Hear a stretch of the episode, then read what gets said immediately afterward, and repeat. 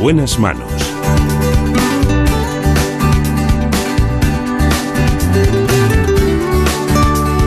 El programa de salud de Onda Cero. Dirige y presenta el doctor Bartolomé Beltrán.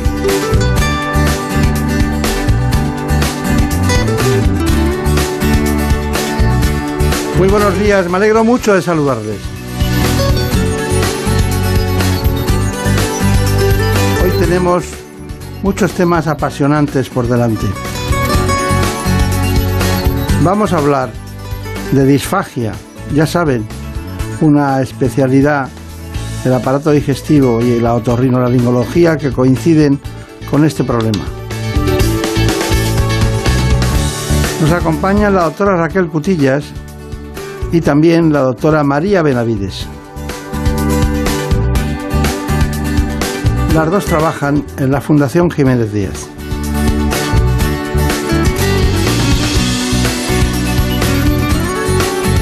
A lo mejor tiene usted dificultad para tragar los alimentos o los líquidos o conoce a alguien que tenga ese problema, porque más de dos millones de personas en España sufren este trastorno conocido como disfagia.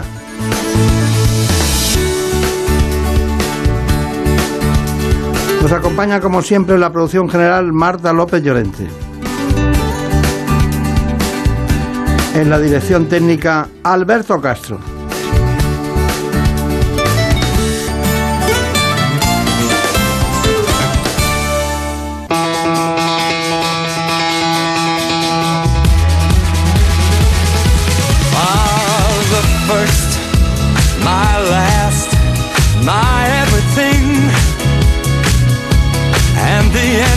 to all my dreams. You're my sun, my moon. Babe, you're my guiding star. My kind of wonderful. Baby, that's what you are. I know there's only, only one like you. Vamos allá en este ritmo trepidante sin ninguna preocupación porque tenemos soluciones para la disfagia.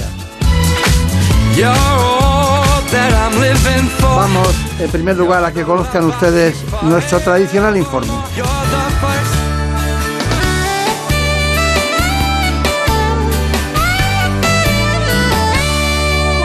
¿Saben que algo que parece tan sencillo como tragar en realidad no lo es tanto? Y es que en la deglución participan, además del cerebro y los nervios, unos 30 músculos de la cara, la boca y la garganta. Pues en España más de 2 millones de personas tienen problemas para tragar líquidos y alimentos de forma eficaz, un trastorno que se conoce como disfagia orofaringia. Entre quienes la sufren, por supuesto, los mayores, uno de cada cuatro. Pero no es exclusivamente un síndrome geriátrico, ya que cerca del 90% de las personas con Alzheimer, Parkinson o esclerosis lateral amiotrófica en fases avanzadas también lo padecen y casi la mitad de quienes se han recuperado de un ictus. Entre las graves complicaciones que puede tener este trastorno de la función deglutoria están la malnutrición y la deshidratación, la broncoaspiración, las infecciones respiratorias y la neumonía aspirativa. En este nuevo escenario clínico originado por la pandemia, según un estudio, dos de cada tres pacientes sufren disfagia hasta seis meses después de la hospitalización por COVID-19, debido a la intubación y a la inmovilidad. Dos especialistas en esta mañana nos van a contar precisamente los problemas en relación con la disfagia. No es un asunto menor. A mí me ha llamado siempre mucho la atención los datos estadísticos que se refieren concretamente a los accidentes de tráfico, más de 3 millones y medio. También de los suicidios, 3 millones y medio. Pero ¿piensan ustedes que puede haber en España con dificultades para deglutir alrededor de 2 millones de españoles?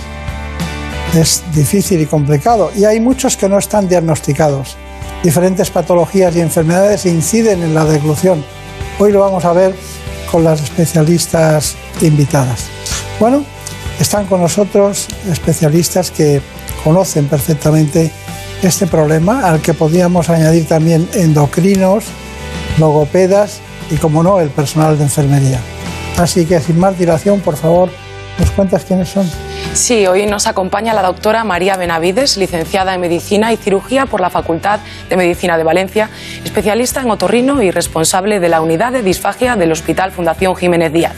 Y también nos acompaña la doctora Raquel Cutillas, jefa asociada del Servicio de Rehabilitación de la Fundación Jiménez Díaz de Madrid, unidad de disfagia, neurorehabilitación y rehabilitación infantil, además de especialista en Medicina Física y Rehabilitación en el Hospital Universitario 12 de Octubre y especialista en discapacidad. Bienvenidas. Gracias. Bueno, pues aquí, aquí estamos. Eh, vamos a ver, estamos hablando de muchos problemas a la vez, de muchos. Pero a mí me sorprende mucho que, que uno de cada cuatro personas puede tener disfagia en este momento. ¿Me lo puede explicar? Porque también le, le, tengo que preguntar o quiero preguntarle por qué eh, prácticamente aquellas personas que han tenido un ictus, eh, prácticamente entre el 80 y el 90% Mm, se nota que tienen una disfagia. O aquellas que tienen problemas como Alzheimer o problemas neurológicos, incluso creo que hasta el Guillain Barré es posible que lo, que lo tengan. ¿no? ¿Me, ¿Me explica este asunto?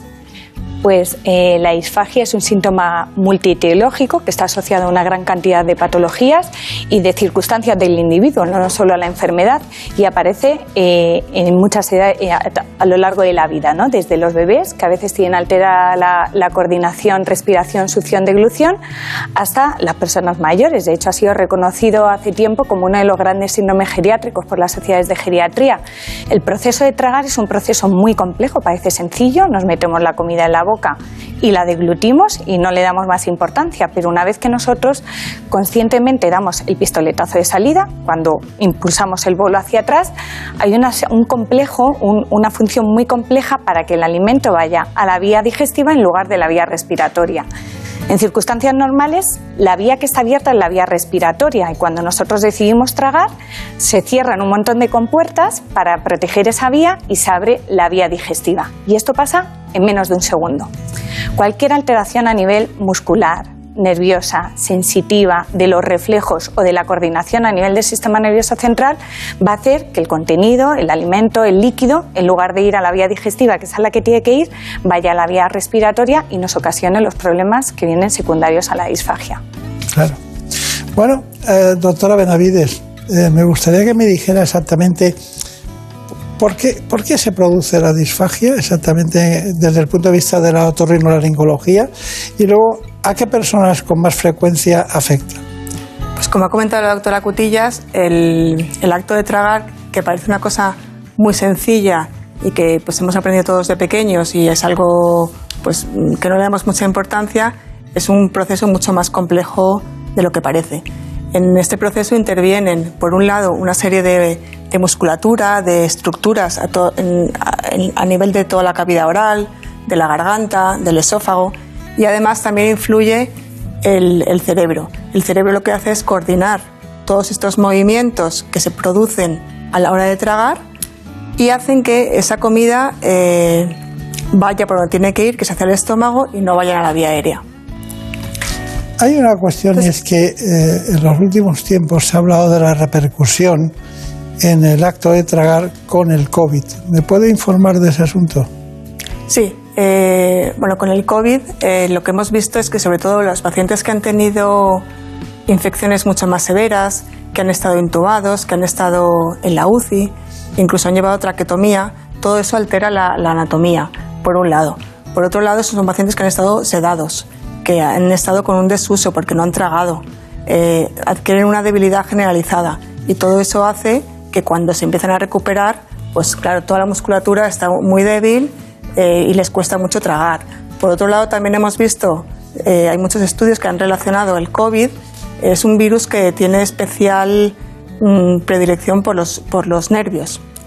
Y lo mismo que, sean, que se producen las pérdidas de olfato y las cefaleas, también se producen otro tipo de alteraciones a nivel de, de, nervio, de, de, nervios periféricos, pueden producir encefalitis, Guillain-Barré, ictus y todas estas patologías centrales, cerebrales, lo que hacen es que eh, como el cerebro no tiene esa coordinación, no puede eh, coordinar los movimientos y hace que el, que, el, alimento, pues en vez de ir por donde tiene que ir, que es hacia el estómago, va hacia la vía, hacia la vía respiratoria.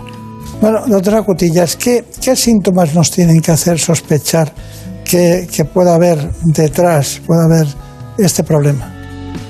Pues para sospecharlo, lo primero que nos fijamos es eh, en la enfermedad que tiene el paciente o las condiciones que tiene el paciente. Por ejemplo, sospechamos en pacientes mayores, pacientes que han tenido un ictus, un COVID. Ya tienes que tener un poco la sospecha para realizar el estudio. Luego hay síntomas muy evidentes. El paciente que cuando está comiendo continuamente se atraganta, pues tiene que sospechar que ahí hay una disfagia. Pero hay otros que son menos evidentes. Por ejemplo, al tragar, que nos produce tos, o la carraspera, Muchas veces el paciente no se da cuenta y es el familiar que está al lado que dice, sí, hombre, tose mucho cuando come, ¿no? Y esto es porque se nos está yendo hacia la vía respiratoria. Y luego hay otros síntomas pues, que son más inespecíficos. Por ejemplo, el paciente que no traga la saliva y al final acaba cayendo por la comisura, o pacientes que tienen fiebre o febrícula por la tarde, o pacientes que tienen un aumento de secreciones. Eh, pues son síntomas más inespecíficos, pero que pueden estar asociados la pérdida de peso, la evitación cuando evitamos comidas porque mm, mm, nos atoramos un poco y aún así el dato más peligroso es que hasta el 40% de los pacientes que tienen disfagia son silentes. ¿Esto qué significa?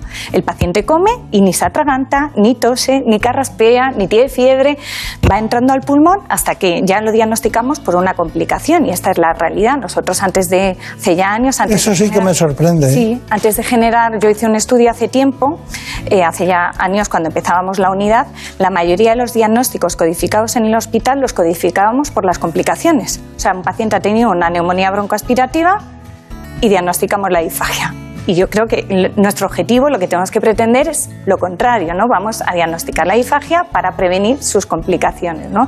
Es lo primero que hay que hacer es que todos los, especialistas, todos los médicos, los sanitarios en general, sepamos qué patologías pueden asociar disfagia. La demencia, la ELA, eh, el Parkinson, eh, mm, tanta patología que lo cosas estructurales, patologías estructurales también, y entonces al sospecharla la estudiemos para no, no diagnosticarla a través de sus complicaciones. Todo eso está muy bien y es muy curioso, pero sobre todo eh, mm, tendríamos que ver, mm, porque ¿cuál, es el papel del cuidador? Mm. Pero porque, claro, antes de que, de que ingrese no está cuidado, pero después que ingresa sí, ya ha ingresado. ¿Cuál es el papel del cuidador? Pues el papel del cuidador es fundamental. Lo primero porque hay muchos pacientes que, están, eh, que tienen disfagia que no tienen eh, conservadas las capacidades cognitivas. Eh, por ejemplo, los bebés o los niños con parálisis cerebral o los eh, mayores con demencia o con afasia. Entonces, el cuidador es el primero que da la voz de alarma de lo que está pasando. ¿no? Y luego, una vez que les diagnosticamos y les damos unas pautas, son tantas las recomendaciones que damos y los cuidados que damos que el cuidador es nuestro principal aliado. Se van de la consulta y les hemos modificado la dieta, pautado espesante, tienen que tragar a lo mejor dos veces por cuchara o hacer una maniobra deglutoria, que no ponga la tele, que no le... O sea, son tantas las pautas que nos tenemos que apoyar en alguien, aparte del paciente, por supuesto, si puede, que le, que le ayude, incluso le motive, ¿no? Una dieta disfagia, la dieta que utilizamos en la disfagia es una dieta muy monótona, de puré, que siempre, y el cuidador pues siempre o te cambia, te, te, le va a ayudar a motivarle, a cambiarle la dieta, a comer lo mismo que él, esto es como un régimen. Si el que tiene que, si el que tienes al lado come igual que tú, pues al final es una motivación. Es nuestro principal aliado, el cuidador. Eh, doctora Benavides, usted desde la otorrinolaringología me tenía que contar por qué es importante detectarla y cuáles son las complicaciones más importantes. Pues la importancia de detectar la disfagia va muy unida a evitar las complicaciones que puede producir. Hablamos fundamentalmente de, dos tipos de complicaciones importantes. Por un lado tenemos la neumonía. Como hemos dicho, eh, el alimento tiene que ir al, al estómago y si no va al estómago va a los pulmones. Si la esa comida va a los pulmones, a la larga pues aparece un deterioro de la función pulmonar y una neumonía aguda. Esta neumonía aguda eh, puede ser muy grave teniendo en cuenta que la mayoría de las personas que tienen disfagia son personas mayores con otro tipo de patologías y la neumonía puede ser una cosa muy severa y muy grave. Eh, hay estudios que determinan que hasta un 30% de los pacientes que han padecido un ictus mueren en los meses posteriores por una neumonía. O sea que es una, una complicación muy severa. La otra complicación que, que es relacionada con la, con la disfagia es la desnutrición y la deshidratación. El paciente que come mal deja de comer, deja de comer lo que a él le, le atraganta, lo que, con lo que tose. no, le, no quiere beber y no quiere comer determinados alimentos y eso a la larga lleva a una desnutrición y a una deshidratación. Queremos evitar estas complicaciones y por, eso, por este motivo es importante saber detectarla. Es que tengo tantas cosas anotadas porque para mí es totalmente nuevo. ¿Realmente en qué, en qué fecha crearon ustedes la unidad de disfagia? Yo creo que fue hace como 13 o 14 años, pudo ser. ¿Los inicios? Los inicios, 13, 14, 15 años. De hecho, la, la crearon antes de meternos los rehabilitadores. Es que no he oído a nadie nunca, he visto cantidad de gente que me diga, me voy a la unidad de disfagia. que no, no está, no, no, no, digo bien vendida, pero que es muy desconocido el, el, procedimiento, el proceso y que vienen referidos de, otros de otros departamentos normalmente. ¿Los pacientes? Sí. Sí, claro. Bueno, principalmente otorrino es uno de los principales eh, especialidades que, aporta pacientes, pero un montón de especialidades, neurología, médico de atención primaria, eh, neumología, el, médico internista, el oncólogo, al final vienen pacientes de todas las especialidades del hospital, geriatras, sí. Muy bien. Bueno, eh, quería saber, Marina Hermida, eh, tú, tú tendrías que contarnos exactamente el diagnóstico de disfagia como es. Pues bueno, eh, ¿cómo se diagnostica la disfagia? Para responder a esta pregunta hemos acudido a la unidad de disfagia del Hospital Fundación Jiménez Díaz para conocer qué pruebas se realizan y cuál es el papel de la enfermería en este trastorno. Nos lo cuenta la doctora María Benavides y Cristina Blázquez, enfermera de la unidad. Los pacientes con disfagia tienen unos síntomas eh, claros que son fácilmente detectables. Generalmente, cuando se le ofrece la, alimentación o se le ofrece la medicación que tiene que tomar, el paciente suele toser. Hay otros síntomas eh, más indirectos, como pues, tiene la voz húmeda, como con flemas, tarda mucho en comer. Entonces, estos tipos de pacientes, cuando la enfermera responsable del paciente o el médico detecta uno de estos síntomas, sospecha que puede haber algo de disfagia, lo primero que hace es identificarlo con una pulsera identificativa que tenemos en el hospital y luego nos hacen una interconsulta al servicio de otorrino para que corroboremos esa dificultad. Los otorrinos utilizamos sobre todo dos pruebas clínicas que son con las que vamos a determinar si el paciente tiene una dificultad para tragar. La primera prueba es la videoendoscopia de deglución. Esta prueba consiste en introducirle una cámara al paciente por la nariz a través de la cual vemos la, garganta y la faringe.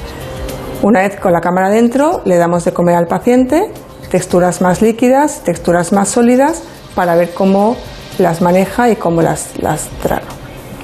La segunda prueba que hacemos es una videofluoroscopia de deglución, que es una prueba muy similar. También le damos al paciente distintas texturas, distintos alimentos, pero en lugar de mirar con la cámara, lo que hacemos es hacerle un vídeo con un aparato de rayos X. Es importante que en cualquier paciente que se sospeche que puede tener una dificultad para deglutir, para tragar, sea visto por un especialista de otorrinolaringología, que va a ser el que corrobore realmente la dificultad que tiene el paciente para poder poner los medios antes de llegar y evitar complicaciones. El trabajo de la enfermera en la unidad de disfagia consiste en un cribado a pie de cama del paciente, realizando una valoración dirigida y un test de deglución para intentar determinar si hay sospecha de que el paciente presente un deterioro de la deglución, en cuyo caso va a ser valorado posteriormente por el otorrino. Colaboramos también con ellos en la realización de las pruebas instrumentales y hacemos un seguimiento visitándolos también a pie de cama durante la hospitalización para realizar educación sanitaria y comprobar que hay eficacia y seguridad en la deglución. Está muy bien, pero qué curioso. Ella es Brenda Armida y ella es Marina Montiel. Y, ha habido un Marina, Marina Hermida, lo he juntado. ¿Por qué? Porque este trabajo lo acaba de, vamos, lo, lo ha hecho para todos ustedes y para nosotros sobre todo, porque aprendemos cada día. Lo ha hecho Brenda Hermida. Así que vamos con el siguiente, que es la nutrición en el caso de la disfagia. Pues sí, una de las principales consecuencias de la disfagia es la desnutrición. Para saber más sobre esta cuestión, hemos hablado con la doctora Carmen Aragón, que es la responsable de endocrinología de la unidad de disfagia. Ella nos explica cómo dar soporte nutricional a los pacientes que no pueden deglutir con normalidad. Disfagia equivale a desnutrición. Desde el Servicio de Endocrinología y Nutrición participamos en el tratamiento de la disfagia realizando el diagnóstico y el tratamiento de la desnutrición. Para ello nos servimos de mm, test de cribado de desnutrición, Utilizamos también datos analíticos, la historia clínica por supuesto, y luego exploramos al paciente. En la exploración física hacemos lo que se llama la antropometría, que consiste en tomar medidas de diferentes partes del cuerpo. Medimos, por ejemplo, el pliegue tricipital en el brazo, también medimos el perímetro del brazo y solemos medir también el perímetro de la pierna. En nutrición clínica siempre empezamos por lo más sencillo y vamos progresando hasta lo más, más complicado. Entonces, siempre tenemos en cuenta las indicaciones que nos dan desde otorrino y rehabilitación en cuanto a la capacidad de deglución del paciente. Lo primero que se hace es indicar la adaptación de la dieta. Eh, si el paciente no cubre sus requerimientos nutricionales con la dieta, utilizaríamos suplementos orales nutricionales, siempre utilizando los espesantes para adecuar la textura. Y si el paciente no puede deglutir o no cubre requerimientos con lo que está comiendo, ya pasaríamos a cosas más complicadas, que sería la nutrición enteral. La nutrición enteral consiste en la administración de nutrientes directamente en el tubo digestivo, sin que pasen por la boca, utilizando sondas. Una vez que el paciente se va de alta a su domicilio, va a recibir las recomendaciones de tratamiento acordes con su capacidad de deglución. Aquellos pacientes que pueden comer por vía oral, se les darán indicaciones de cómo enriquecer la dieta para que sean más concentrados los platos que preparen, más concentrados en calorías y en proteínas. Se les prescribirá, si es necesario, suplementos orales nutricionales y los pacientes que no puedan comer por boca pues recibirán las indicaciones para su tratamiento por sonda. Es clave diagnosticar y tratar la desnutrición y la disfagia equivale a desnutrición y yo creo que todo paciente con disfagia debería ser valorado por una unidad de nutrición. Bueno, este ha sido el gran trabajo que ha realizado Brenda Hermida y que nos ha llevado a ordenar un poco las cosas que queríamos contarles. Bueno, eh, está muy bien, pero rehabilitación, rehabilitación de estos pacientes. La, disfagia requiere un proceso multidisciplinar. ¿Nos cuenta cómo es la rehabilitación? Bueno, es verdad que la disfagia eh, se tiene que abordar desde todos los niveles, ¿no? Es verdad que hay muchos hospitales que hay profesionales que están motivados, que entienden la entidad y que quieren trabajar sobre ellas, pero de forma aislada es muy complejo. Como estáis viendo, son muchos los especialistas los que intervenimos en, en trabajar la disfagia, desde el screening, sospecharla, hasta el diagnóstico y luego el tratamiento desde dos puntos de vista. Uno, el nutricional, que es fundamental, y por otra parte, intentar que el paciente recupere la función de tragar. Y ahí es donde interviene rehabilitación, ¿no? que valoramos al paciente y junto con, con, el equipo de terapeutas, fundamentalmente los logopedas, pero también la terapeuta ocupacional o los fisioterapeutas, eh, trabajamos con el paciente, trabajamos la fuerza, trabajamos la sensibilidad, trabajamos la movilidad de las estructuras y luego eh, les enseñamos distintas maniobras para poder deglutir con seguridad, algunas muy complejas. ¿no? Por eso la rehabilitación de la deglución es una de las más complejas que hacemos. El paciente tiene que tener capacidad suficiente para entender lo que se le está diciendo, trabajarlo y luego automatizarlo durante la comida. Hay maniobras que le dices al paciente, coge aire, aguanta el alimento en la boca, echa la cabeza hacia abajo, traga con fuerza, tose, vuelve a tragar por cada bolo, por cada una de las veces que se mete la comida en la boca. Entonces, es complejo, hay que trabajarlo mucho, nos ayudamos de electroestimulación, de mucha terapia sensitiva, pero, pero es un trabajo muy gratificante, ¿no? Porque cuando a un paciente le quitas la sonda nasogástrica o le normalizas la dieta, le dices, te puedes comer un cocido, que tiene todo lo que no has podido comer hasta ahora. Pellejitos, mezcla de texturas, o sea, todo lo peligroso, pues le hacemos feliz. Feliz ellos y felices nosotros. Pero dígame una cosa, pero eso es ¿Los pacientes lo hacen en casa o solo en el hospital? en el hospital lo enseñamos y lo trabajamos, pero es fundamental empoderar al paciente en esto. El paciente es protagonista. Todo esto son deberes que el paciente se lleva a casa. Y luego a la hora de tragar sí que lo tiene que hacer. Claro, en cada una de las comidas si le ponemos una maniobra deglutoria, os he comentado una que es compleja y veces que solo tienen que agachar la cabeza hacia abajo para reconducir el bolo a la vía digestiva, pero cada, en casa mientras que comen sí que lo tienen que hacer. Pero los ejercicios que les mandamos y que les instruimos esto es como todo en la rehabilitación, cuanto más se repita, pues mejor. Claro. Bueno, pues Brenda Armida nos va a llevar a conocer el proceso de rehabilitación de estos pacientes. Así es, por último llegamos al tercer pilar de la unidad de disfagia del Hospital Universitario Fundación Jiménez Díaz. Les hablamos del importante proceso de rehabilitación. La doctora Raquel Cutillas, rehabilitadora, y Cristina García, logopeda, nos explican cuál es el trabajo con estos pacientes. El papel de la rehabilitación en los pacientes que tienen disfagia empieza valorando la función de tragar en cada uno de estos pacientes. Vemos cómo el bolo pasa desde la boca hacia la vía digestiva y no pasa a la vía respiratoria. Además, valoramos si el paciente es capaz de comprender y entender los ejercicios que le vamos a enseñar, porque tiene que ser capaz de automatizarlos y de integrarlos en la comida. La mayoría de estos pacientes que tienen disfagia está incluida dentro de una enfermedad más compleja como puede ser el ictus o puede ser un cáncer de laringe o el mismo COVID. Por lo tanto, hacemos una valoración integral. La fisioterapia eh, les va a ayudar a recuperar todas las funciones a nivel motor. También la fisioterapia respiratoria les va a ayudar a movilizar esas secreciones y a trabajar la respiración, coordinación de glución. El logopeda tiene dos vías de tratamiento. Una, que es muy sencilla, instruir al paciente y al familiar en pautas muy sencillas para evitar que la comida pase al pulmón.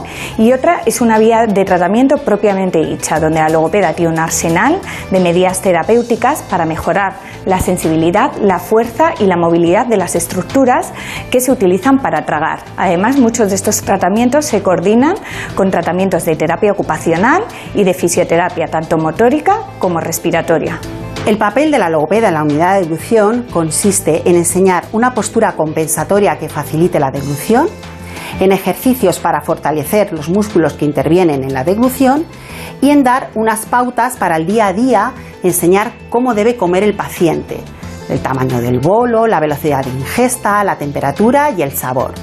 Todo ello para que la alimentación del paciente sea segura y eficaz. La rehabilitación es clave para mejorar la calidad de vida en estos pacientes porque les permite eh, tener seguridad a la hora de comer y además les permite tener un eh, nivel de hidratación y nutrición adecuado para luego el resto de su vida. Y por supuesto les permite comer, que forma parte de, uno de los grandes placeres de, la vida.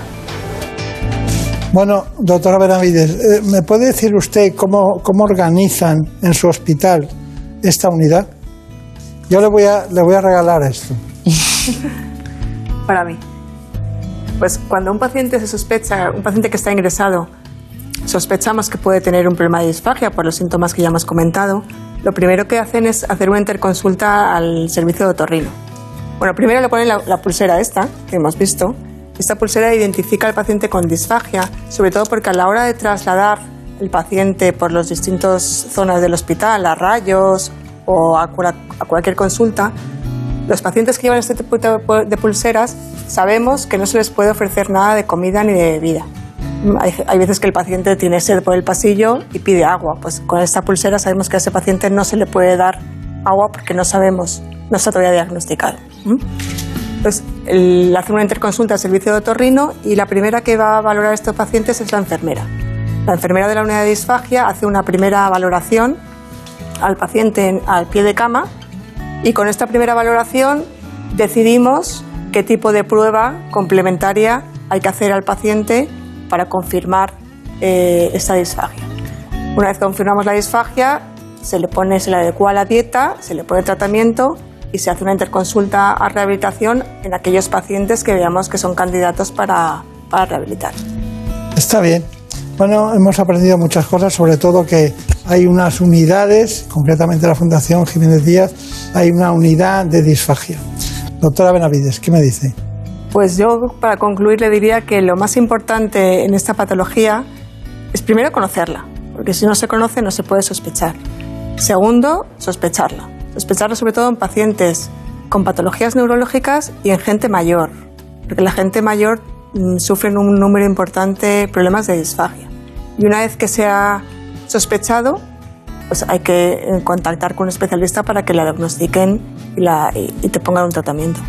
Está bien. Doctora Cutillas, conclusiones pues con la complejidad del síntoma que es, de la patología que es, eh, es fundamental que haya eh, unidades multidisciplinares que valoren al paciente, lo diagnostiquen y los traten, como bueno, pues es nuestro caso, ¿no? en la Fundación Jiménez Díaz, que tenemos la unidad ya bien formada y bien estructurada. Muy bien, ha sido un placer. Gracias a ti.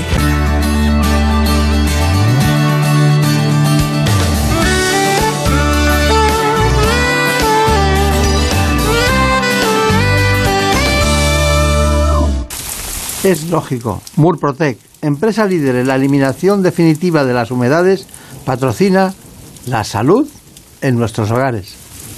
¿Conoces la relación entre cuidar de tu hogar y cuidar de ti? En Murprotec sabemos que cuando eliminamos las humedades de forma definitiva de tu hogar estamos cuidando de ti y de tu familia. Una vivienda libre de humedades es sana y segura. Llámanos al 930 1130 o accede en murprotec.es. Cuidando de tu hogar, cuidamos de ti.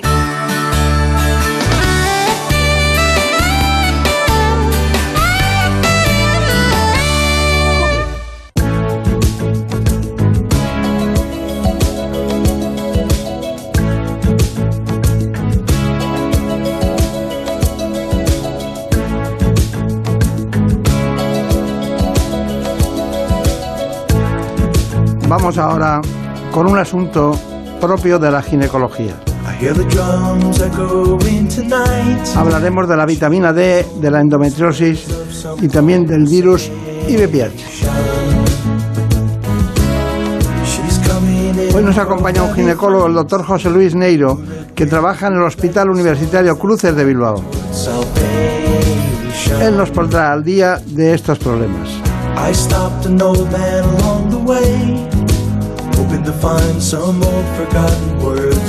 Les recuerdo que el contenido de este espacio pertenece también a un grupo de profesionales que trabaja con nosotros en el programa ¿Qué me pasa, doctor? que se emitirá hoy mismo a las 9 de la mañana.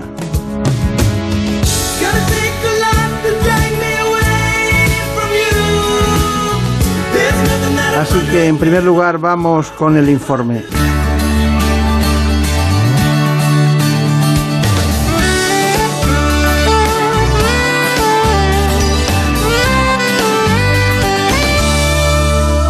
La endometriosis es una enfermedad que afecta entre un 10 y un 15% de la población femenina en edad fértil. En España se estima que la sufren 2 millones de mujeres, sin embargo sigue siendo una gran desconocida. Este trastorno femenino, en ocasiones hereditario, consiste en la presencia de mucosa del endometrio fuera de la cavidad del útero, hasta en los pulmones u otras partes del cuerpo. Los síntomas pueden variar mucho de una paciente a otra, dependiendo de dónde se sitúe el tejido endometrial, pero los más comunes son dolor pélvico, reglas dolorosas, molestias en las relaciones sexuales e incluso problemas de fertilidad. Para tratar el dolor y evitar que la enfermedad siga desarrollándose, suelen ser efectivos los anticonceptivos orales, pero a veces es necesario el abordaje quirúrgico. En la actualidad se trabaja para lograr un diagnóstico precoz de la endometriosis y para desarrollar nuevos fármacos que permitan curar definitivamente este trastorno. Hoy nos acompaña el doctor José Luis Neiro, que es ginecólogo y trabaja en el Hospital Universitario de Cruces en Bilbao. Así que hoy Bilbao se ha quedado vacío. Bueno, casi vacío. ya le veo, ya le veo. Bueno, eh, me gustaría que me dijera, ¿por qué no conseguimos saber cuál es la causa de la endometriosis? Eso nos lo venimos preguntando algunos desde hace más de 30 años y la verdad es que todavía el origen no está claro. Ah, sabemos que hay alguna determinada predisposición, algunos determinados factores ambientales, alguna especie de patrón que nos puede hacer pensar que esta mujer va a desarrollar endometriosis, pero la causa final no la conocemos. Es por eso que todavía seguimos dando palos de ciego con el tratamiento y ajustamos las diferentes terapias a cada mujer. Eh, es curioso, la localización más frecuente que usted ha detectado, porque también depende de zonas, de sitios, de lugares del mundo, ¿no? Eh, ¿La endometriosis dónde se localiza con más frecuencia? Fundamentalmente en la pelvis femenina y dentro de la pelvis, sobre todo en los ovarios y en la pared, en el espesor del útero. En algunas zonas del mundo, como, como usted muy bien dice, doctor Beltrán, por ejemplo en Bélgica, es muy común que haya una endometriosis muy grave, que es la del tabique que hay entre el recto y la vagina. Es una endometriosis muy grave, muy invalidante, que causa terribles dolores y que además tiene una intervención quirúrgica muy difícil. Y es muy típico de zonas de Bélgica, curiosamente sin tener muy claramente eh, explicado por qué. Claro, claro. Pero, vamos a ver, eh, endometriosis es sinónimo en un porcentaje muy alto de esterilidad. Por lo menos en el 40%. Digamos que eh, las mujeres que tienen endometriosis, 4 de cada 10 van a tener problemas de fertilidad. Pero tampoco sabemos muy bien exactamente cuál es la causa por la que las otras seis mujeres de cada diez que tienen endometriosis tienen los hijos que quieren. Y es que yo creo que el error está en hablar de endometriosis como si fuera una única enfermedad. En realidad hay varias cosas que responden al patrón de la endometriosis, pero que no tienen nada que ver. Por ejemplo, la endometriosis del quiste aislado de la chica de 23 años, un quiste de chocolate que si le opera y ya está y no vuelve a tener ningún problema, le decimos endometriosis. Sin embargo, por el otro lado, la mujer de 37 años que tiene múltiples lesiones endometriósicas en toda la pelvis y que no consigue quedarse embarazada, esta mujer también le decimos que tiene endometriosis y es una enfermedad completamente diferente que la anterior. ¿Usted ha vivido experiencias de endometriosis en esas zonas más habituales que al quitar los, los, quistes de chocolate, es decir, esa parte de la menstruación que se queda ahí aislada, al quitarlo, la vida puede ser normal? Absolutamente. Y es más, eso es muy agradecido cuando eh, metemos en quirófano a una mujer que tiene una calidad de vida muy perdida, que tiene unas menstruaciones muy dolorosas, que padece de su pelvis 10 o 12 o 15 o 20 días cada mes y que le operas y dos meses más tarde, cuando viene la revisión posoperatoria, te dice, oiga, soy mujer nueva. Esto es maravilloso. Esto es maravilloso porque realmente le estabas devolviendo la calidad de vida. No le has curado la enfermedad, pero has conseguido reponer la calidad de vida y esto es muy agradecido para los médicos. Pero hay otra cuestión. Si usted no utilizara la cirugía, ¿qué medicación utilizaría para que ese dolor, cuando antes de que la, cuando la menstruación ya mm, hay el despeño menstrual, parece como si se, se pusieran mejor, ¿no? Afortunadamente, al, inicio del programa usted ha dicho que no tenemos todas las respuestas y este es uno de esos puntos. No tenemos todas las respuestas, pero sí tenemos todas las intenciones. La idea es individualizar los tratamientos. Tenemos una panoplia de tratamientos hormonales que van desde la inserción de dispositivos intrauterinos provistos de hormonas que liberan un poquito de hormona progestacional cada día, hasta tratamientos por vía oral, tratamientos anticonceptivos, tratamientos directamente contra el tejido endometriósico. Hay que individualizar las terapias porque no es lo mismo tratar a una chica de 23 años sin expectativa de fertilidad que a una señora de 38 que lleva tres años buscando embarazos y no lo consigue. Son casos completamente diferentes que el de aquella señora de 45 que lo que quiere es vivir bien, déjeme en paz, quíteme el dolor que, que no aguanto más. Individualizar personalizar los tratamientos para la endometriosis es absolutamente fundamental hoy. ¿Y, la, vida en pareja eh, tiene usted alguna referencia sí, Sí, cuando, cuando la pelvis duele, duele en casi cualquier momento de la vida, mucho más durante las relaciones sexuales. Y no es infrecuente que el síntoma capital de una mujer con, con endometriosis sea tener relaciones sexuales dolorosas. Y esto trastoca mucho la vida, por ejemplo, cuando se pretenden tener hijos. Esto desajusta mucho la vida incluso de la pareja. Por eso hay que hacer un abordaje muy, muy particular, muy personalizado, de acuerdo con la sintomatología la edad, la expectativa de futuro, la situación de pareja o individual que tiene esa mujer. Hay que personalizar cada vez más. En la endometriosis esto es mandatorio. Seguramente siempre en medicina, pero en endometriosis sobremanera. A mí me sorprende, porque avanzamos en todo, incluso en la reproducción asistida, en la reproducción de todo tipo, en la congelación de óvulos, y que no podamos lograr el que las mujeres eh, la regla vaya al sitio que les corresponde, ¿no? Porque hay incluso alguna mujer que ha tenido eh, endometriosis o restos de menstruación en la nariz. Sí. La endometriosis en realidad puede darse en cualquier lugar del organismo donde se acumule el tejido endometrial. Y puede darse, yo he visto un par de casos de endometriosis pulmonar. La mujer que tiene endometriosis pulmonar durante los días de la regla, con la tos, tiene la regla, entre comillas, también en el tejido pulmonar y tiene tos con sangre, tiene hemoptisis. Y muchas veces andamos muy despistados buscando otra cosa hasta que finalmente alguien se le abre la pista de que solo tiene sangre con la tos cuando tiene los días de la menstruación. Realmente la endometriosis puede afectar a cualquier lugar del organismo. Cuanto más alejado de la pelvis, más difícil el diagnóstico y más complejo el tratamiento. Está bien. Eh, eh, últimamente, en los últimos tiempos, usted ha, ¿Ha encontrado alguna fórmula o algo que le ayude más que otras o, se mantiene el patrón clásico de procedimiento? Ah, en los últimos 20 años tenemos algunos tratamientos que nos han mejorado mucho la expectativa de futuro. Y además la reproducción asistida, como usted decía, nos ha solucionado gran parte del problema de la fertilidad.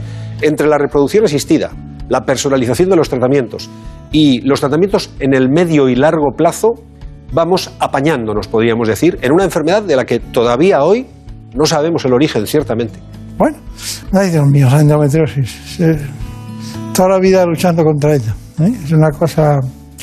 ¿Se podría decir que es una enfermedad crónica? Seguro.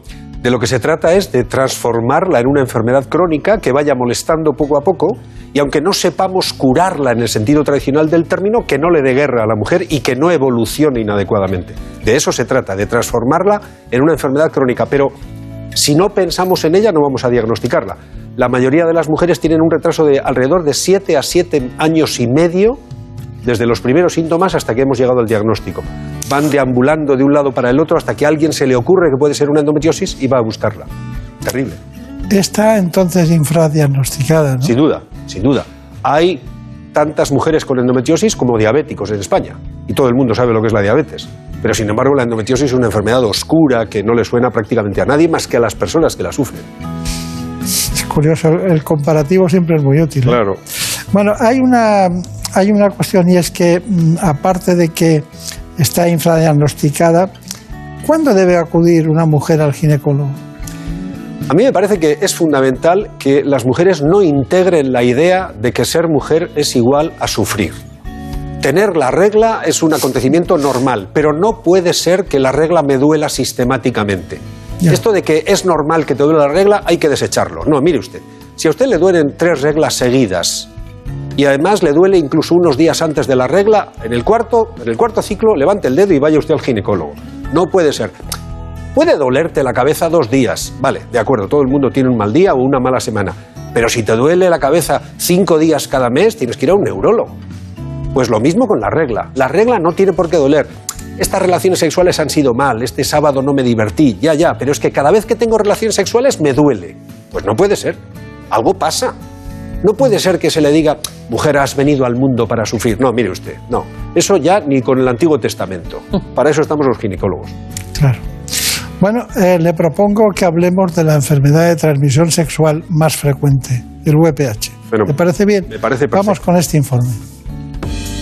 La infección por el virus del papiloma humano está considerada la enfermedad de transmisión sexual más frecuente del mundo. De hecho, la mayoría de las personas sexualmente activas contraerán la infección en algún momento de su vida. Se transmite por contacto sexual con o sin penetración. Es suficiente el contacto entre mucosas. Aunque la mayoría de estas infecciones desaparecen por sí solas sin causar problemas, vacunarse contra este virus puede ayudar a prevenir problemas de salud. Hace ya más de una década que se incluyó en el calendario vacunal español la vacuna contra el virus del papiloma humano y ya se usa en muchos países del mundo. La vacunación comienza con las niñas entre 9 y 14 años, preferiblemente antes del inicio de las relaciones sexuales, aunque es posible y recomendada después de esta edad. En algunos países también se vacuna a los niños para prevenir algunos cánceres en hombres. Existen en la actualidad tres vacunas en el mercado que protegen contra los tipos de papilomavirus más frecuentes. Eso sí, estas vacunas no sirven como tratamiento de las lesiones precancerosas provocadas por el virus. Bueno, es un informe claro Exhaustivo. y exhaustivo, como todos los que en este espacio intentamos hacer para todos ustedes. Pero, claro, eh, una enfermedad de transmisión sexual. La pregunta es, ¿y por qué, y por qué a los hombres no se les obliga a vacunarse? Esa es la misma pregunta que nos hacemos los ginecólogos y seguramente los dermatólogos y también los urólogos, que cada vez ven más varones con virus del papiloma. Porque los varones efectivamente tienen menos capacidad de sufrir enfermedad como consecuencia de la infección por virus del papiloma. De acuerdo. Pero hay muchos cánceres del varón que están condicionados directamente por el virus del papiloma. Y además, y esto es muy importante, sirven como vehículo de transmisión de los virus de unas chicas a otras. Porque hasta los 25 o 30 años, digamos que las personas cambian mucho de pareja. ¿eh? Eh, Curiosamente, los adolescentes no son promiscuos, son superfieles. Lo que pasa es que tienen una monogamia consecutiva, ¿verdad? De sábado a sábado o de mes a mes van cambiando de pareja. Deshacen la pareja anterior y tienen una nueva pareja. Y las relaciones sexuales, como muy bien decía el informe, cada vez comienzan antes. Por tanto, ocultar que los varones debieran vacunarse para ayudarnos entre todos a terminar con el cáncer de cuello, entre otros, yo creo que es una eh, situación equivocada. La pregunta es, ¿por qué no vacunamos a los chicos? Y esa respuesta todavía no la tengo. Pues si no la tiene usted. en realidad, en realidad la deben tener los políticos que deciden incluir la vacunación. Bueno, no hablemos de, los políticos en el territorio de sanitario porque eso ya es, eso sí que es otro tema. Sí, sí, sí. Pero bueno, lo, lo asumimos así. ¿Cuál es? eh, hemos entrado directamente en la vacunación. Eh, eh, ¿Cuál sería la edad ideal de vacunación en las mujeres? Nunca antes de los nueve años, para las mujeres y para los hombres, siempre en niños o niñas de más de nueve años. Entonces, si usted tiene sobrinos, regáleles la vacunación para este próximo 2022.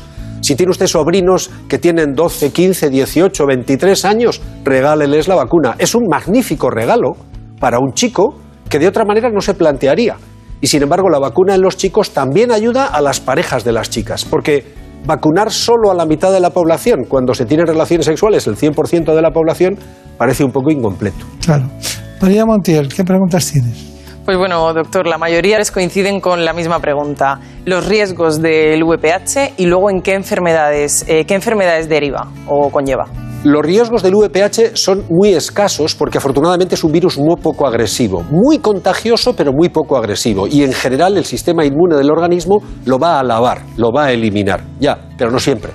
¿Cuál es el asunto? Que de, de ese 75% de la población mundial que tiene virus del papiloma antes de los 25 años, después de los 25 años algunos se quedan con el virus y puede provocar verrugas genitales, puede provocar lesiones precancerosas del cuello de la matriz, también cáncer del cuello de la matriz, lesiones precancerosas del ano en los dos sexos, cáncer de pene, cáncer de vagina, cáncer de vulva y podría seguir un rato. Por ejemplo, el cáncer de laringe y de toda la esfera orofaríngea no solo depende del tabaco, también depende del virus del papiloma y lo podríamos evitar 100% con la vacunación general.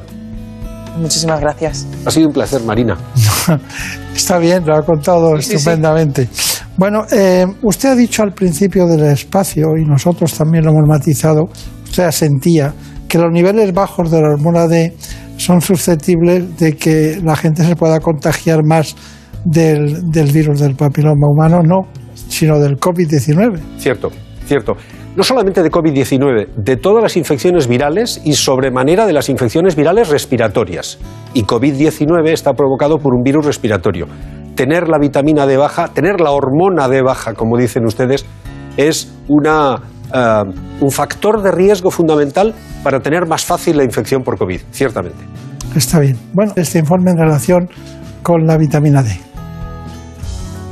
Que los rayos UVA son perjudiciales para la piel nadie lo duda, pero estamos huyendo tanto del sol que se estima que entre el 80 y el 90% de las personas que viven en países industrializados sufren desde una leve a una grave carencia de vitamina D, algo especialmente preocupante en nuestro país. Si tenemos en cuenta, por ejemplo, que Canarias, pero también Madrid, se encuentran entre los lugares con más horas de luz de Europa. Se recomienda tomar el sol sin protección a primera hora de la mañana y a última de la tarde. Con media hora sería suficiente, porque la ausencia de vitamina D no solo afecta a la salud ósea, sino a aspectos cognitivos y degenerativos. El 90% de esta vitamina la recibimos a través del sol. Solo una mínima parte se genera tomando alimentos como el pescado azul, la leche, yema de huevo y la mantequilla.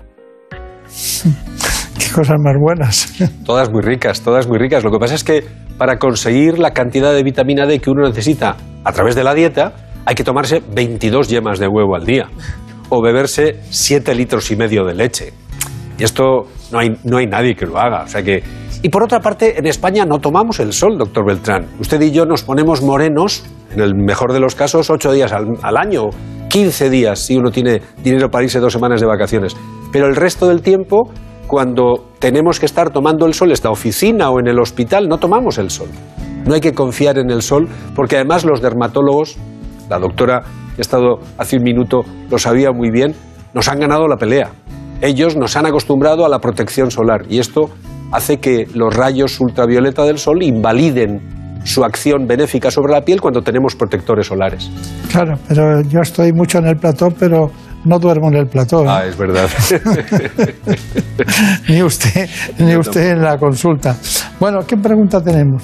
Pues nos han preguntado si sería buena idea plantear una política de, de salud pública que, que, plantee fortificar los alimentos lácteos, por ejemplo, con vitamina D, como sucede en países nórdicos. Y mientras tanto también, ¿qué pueden hacer ustedes mientras que esto no, no se dé? Uh, yo creo que las dos, las dos preguntas y las dos partes de la pregunta son muy acertadas. Efectivamente, en los países nórdicos ya hace muchos años decidieron fortificar los alimentos lácteos con vitamina D. Magnífica política de salud que yo aplaudo sobre la marcha y si tuviera que tomar la decisión lo plantearía ya, para que durante el año 2022 fabricantes de lácteos y fabricantes de hormona D se pusieran de acuerdo para que sin incrementar los precios pudiéramos fortificar esos alimentos. Entre tanto, ¿qué hacer? Por ejemplo, lo que hacen ustedes dedicar un programa como este a hablar de la vitamina D y explicarle a la población que el 80% de las personas de los países industrializados tienen déficit de vitamina D, eso es muy importante. Que las personas se eh, den cuenta, que visibilicemos, como decimos ahora, un problema muy serio de salud y que es muy fácil de solucionar. Vaya usted a su médico de atención primaria y pídale que le haga una determinación de vitamina D. Probablemente, si usted no toma el sol, tendrá la vitamina D baja y los beneficios para la salud de equilibrarla son muy elevados. Está usted repartiendo pacientes por todos los lados. ¿eh? Bueno, es que, es que hay algunas cosas que son elementales. Estoy de acuerdo con usted. Doctor José Luis Neiro, ¿cuál es su conclusión? De cada Tenemos uno de los tres temas. Tenemos tres temas. El primero, endometriosis. Yo daría dos mensajes. Primero, no sufra. No sufra innecesariamente. Si usted sufre dolores en la pelvis o dolores de la regla, quéjese, vaya usted a su ginecólogo. Y segundo, para los profesionales de la salud, personalicemos el tratamiento de la endometriosis. Cada mujer con endometriosis tiene unas circunstancias personales que deben ser atendidas. Para el virus del papiloma humano, hablen con los, con los tíos de los sobrinos y regalen ustedes vacunas para los chicos y para las chicas de más de 26 años que no llegaron a las vacunas. Nunca es tarde para vacunar a una chica de 30 años. Solo hay que hacer dos preguntas para vacunar. Uno, ¿va a tener usted relaciones sexuales a partir de mañana? Dos, ¿tiene dinero para pagar el regalo de la vacuna de la- del, del sobrino? Hágame caso. Y para la vitamina D, lo primero y fundamental, no confíe usted en que vive en Córdoba, no confíe usted en que vive en Canarias, no confíe usted en tomar el sol. Mídase la vitamina D con su médico de atención primaria y ya verá cómo su salud va a mejorar. ¿Y a usted en qué le podemos ayudar? A mí me pueden ayudar trayéndome más veces porque me reciben como en mi propia casa y estoy a gustísimo con ustedes, doctor Beltrán. Muchísimas gracias de venir desde Bilbao. Un placer. Pero, sinceramente merecía la pena. Muchas gracias. Muchas gracias, doctor Beltrán. Hasta pronto.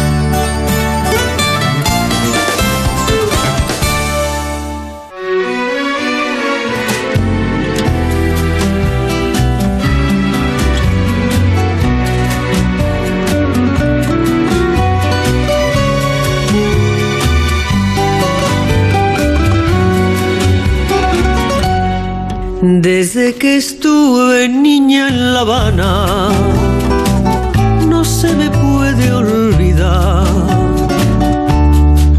Tanto Cádiz ante mi ventana. Aquí no se nos olvida nada, sobre todo la mujer. Hoy trataremos después de la segunda parte del programa el cáncer de mama y la medicina estética corporal. Lo haremos con los doctores Cortés y Marta Garay. Pero antes, ya saben, llegan los servicios informativos y nos cuentan las últimas noticias que han ocurrido en España y en el mundo. aquel paseo y al bamboleo de aquella boca, allí le llaman el malecón. Había coches de caballos, era por mayo.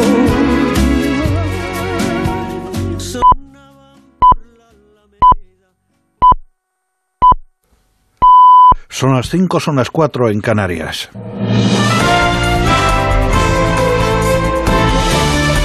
Noticias en Onda Cero. Buenas noches. Los italianos afrontan este domingo sus elecciones más decisivas que podrían hacer historia si, como indican todos los sondeos, la ultraderechista Giorgia Meloni se convierte en la primera mujer en llegar al poder en Italia al frente del gobierno más de derechas del país desde el final de la Segunda Guerra Mundial. La líder de Hermanos de Italia y la coalición que integran también la ultraderechista Liga de Matteo Salvini y la conservadora Forza Italia de Silvio Berlusconi son las grandes favoritas para un triunfo que se prevé a arrollador. Las encuestas le dan casi 20 puntos de ventaja respecto al progresista Partido Demócrata de Enrico Leta y sus pequeños aliados del centro izquierda. En España, la portavoz del PSOE ministra de Educación, Pilar Alegría, ha trasladado su preocupación por la guerra despiadada de los populares en materia de impuestos en una alocada carrera, ha dicho, en la que no se sabe quién está al volante, si Ayuso, Bonilla o Aznar. A juicio de Alegría, el Partido Popular ha perdido su apellido para ser el partido de los privilegiados. Si el modelo de moderación del señor Feijó es el señor Aznar, que Dios nos coja confesados. Pero decían ayer que lo que a este país le hace falta son más millonarios. Una muestra clara, como digo, de ese modelo de país que defiende el Partido Popular, porque lo que a este país le hace falta es que las personas tengan un empleo digno. El presidente del Partido Popular, Alberto Núñez Feijóo, ha acusado al presidente del gobierno, Pedro Sánchez, de voracidad fiscal, ya que no ha habido un solo presidente del gobierno que haya cobrado más impuestos por lo mismo que él.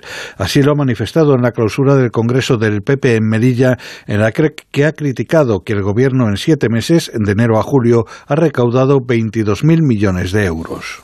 La única línea estratégica que realmente une al Gobierno y que no renuncia ningún miembro del Gobierno a seguir esa línea estratégica es pedirle a la gente más dinero. Es decir, a la gente que tiene que pagar más. Es decirle a la gente que tiene que sacar de sus ahorros para pagar más impuestos. Es decirle a la gente que ponga más dinero para que el Gobierno viva mejor. Eso es la única línea estratégica que hemos visto que une al Gobierno durante estos últimos años. El diputado de Más País, Íñigo Errejón, ha acusado al Partido Popular de crear una especie de juegos del hambre, ya que ha puesto a competir comunidades autónomas unas contra otras a ver quién se vende más barato a los más ricos. En una entrevista en la sexta noche, Errejón ha mostrado su apoyo a que el gobierno intervenga y ponga límite a las bonificaciones en los impuestos en las distintas regiones. El Partido Popular ha abierto una carrera por a ver quién le regala más dinero a los millonarios, una especie de derecho de los ricos al egoísmo. A muchos de esos les hemos ayudado mucho durante la pandemia. Muchas de las grandes empresas y de los grandes patrimonios a los que el Partido Popular le quiere regalar dinero ahora están recibiendo mucho dinero público en fondos europeos, les hemos ayudado todos pagándoles los ERTES con dinero público. Unas 17.000 personas, según la delegación del Gobierno en Madrid, han asistido este pasado sábado a la manifestación convocada por el Sindicato de Funcionarios CESIB, a la que se ha sumado la organización policial Jusapol, para exigir al Ejecutivo una subida salarial justa y medidas económicas eficaces contra la inflación. Durante la protesta, el diputado de Ciudadanos, Edmundo Val, ha tachado de hipócrita a la vicepresidenta Yolanda Díaz por no subir el sueldo a los funcionarios. La señora Yolanda Díaz dice, oiga, súbanle el sueldo a los empresarios malvados de este país a los trabajadores por cuenta ajena. Señora Yolanda, señora Yolanda Díaz, usted forma parte de un gobierno que es el empleador de todos estos señores que está aquí. ¿Les va a subir el sueldo también de acuerdo con la inflación? Lo mismo que le pides a los empresarios. ¿Está ella dispuesta a cumplir precisamente con esto? Seguro que no. Al menos 749 personas han sido detenidas este pasado sábado durante las protestas en Rusia contra la movilización de reservistas para las Fuerzas Armadas tras los recientes reveses en la guerra de Ucrania. Estos arrestos corresponden a 32 ciudades de todo el país, mientras que solo en Moscú se han contabilizado 380 detenciones. Por otra parte, el alcalde de Kiev, Vitaly Klitschko, que ha firmado un convenio en Barcelona, ha pedido que no se dé crédito a la propaganda rusa ni a los referéndums falsos en territorios ocupados por las tropas rusas. Por favor, no olvidéis que la guerra en Ucrania es una de las guerras más grandes en nuestro continente, después de la Segunda Guerra Mundial. Y esta es una guerra sin sentido, pero ya lo he explicado y les explico de nuevo que una de las razones de esta guerra sin sentido es que los ucranianos quieren ser parte de la familia europea. Más noticias dentro de una hora y en ondacero.es. Síguenos por internet en ondacero.es.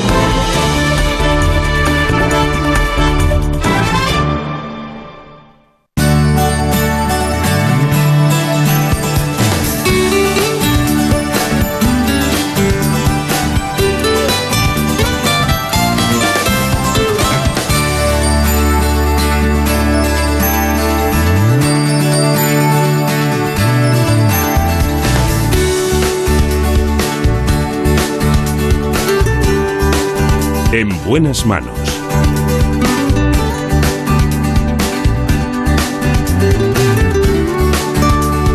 El programa de salud de Onda Cero. Dirige y presenta el doctor Bartolomé Beltrán.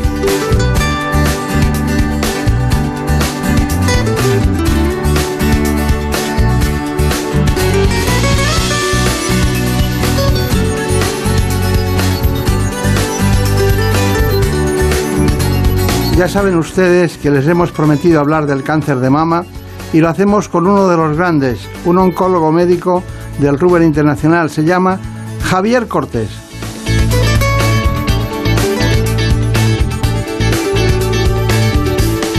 Director científico además de la Unidad del Cáncer de Mama del Instituto Oncológico Baselga. Y trabaja, como no, en los hospitales Juan Bravo y Ruber Internacional. En los dos, en los dos.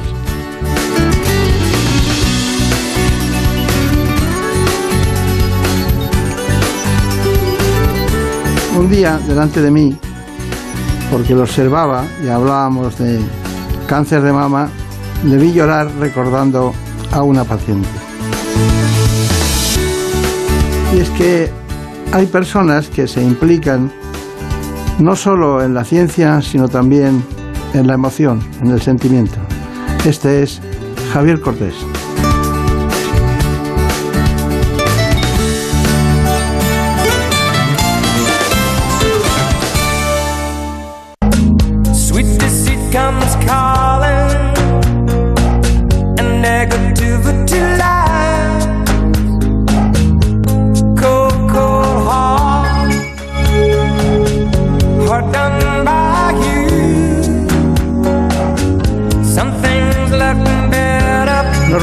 Que conocieran ustedes no solo los datos de supervivencia, sino también cuáles son las coordenadas de ese tipo de tumores en lo que llamamos, nosotros siempre lo hacemos así, el informe.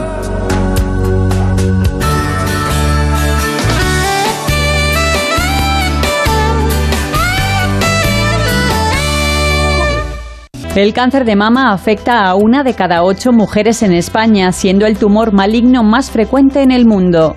Ocurre cuando las células de la mama comienzan a proliferar de forma anormal, incluso pueden diseminarse a través de la sangre o de los vasos linfáticos y llegar a otras partes del cuerpo, provocando la temida metástasis.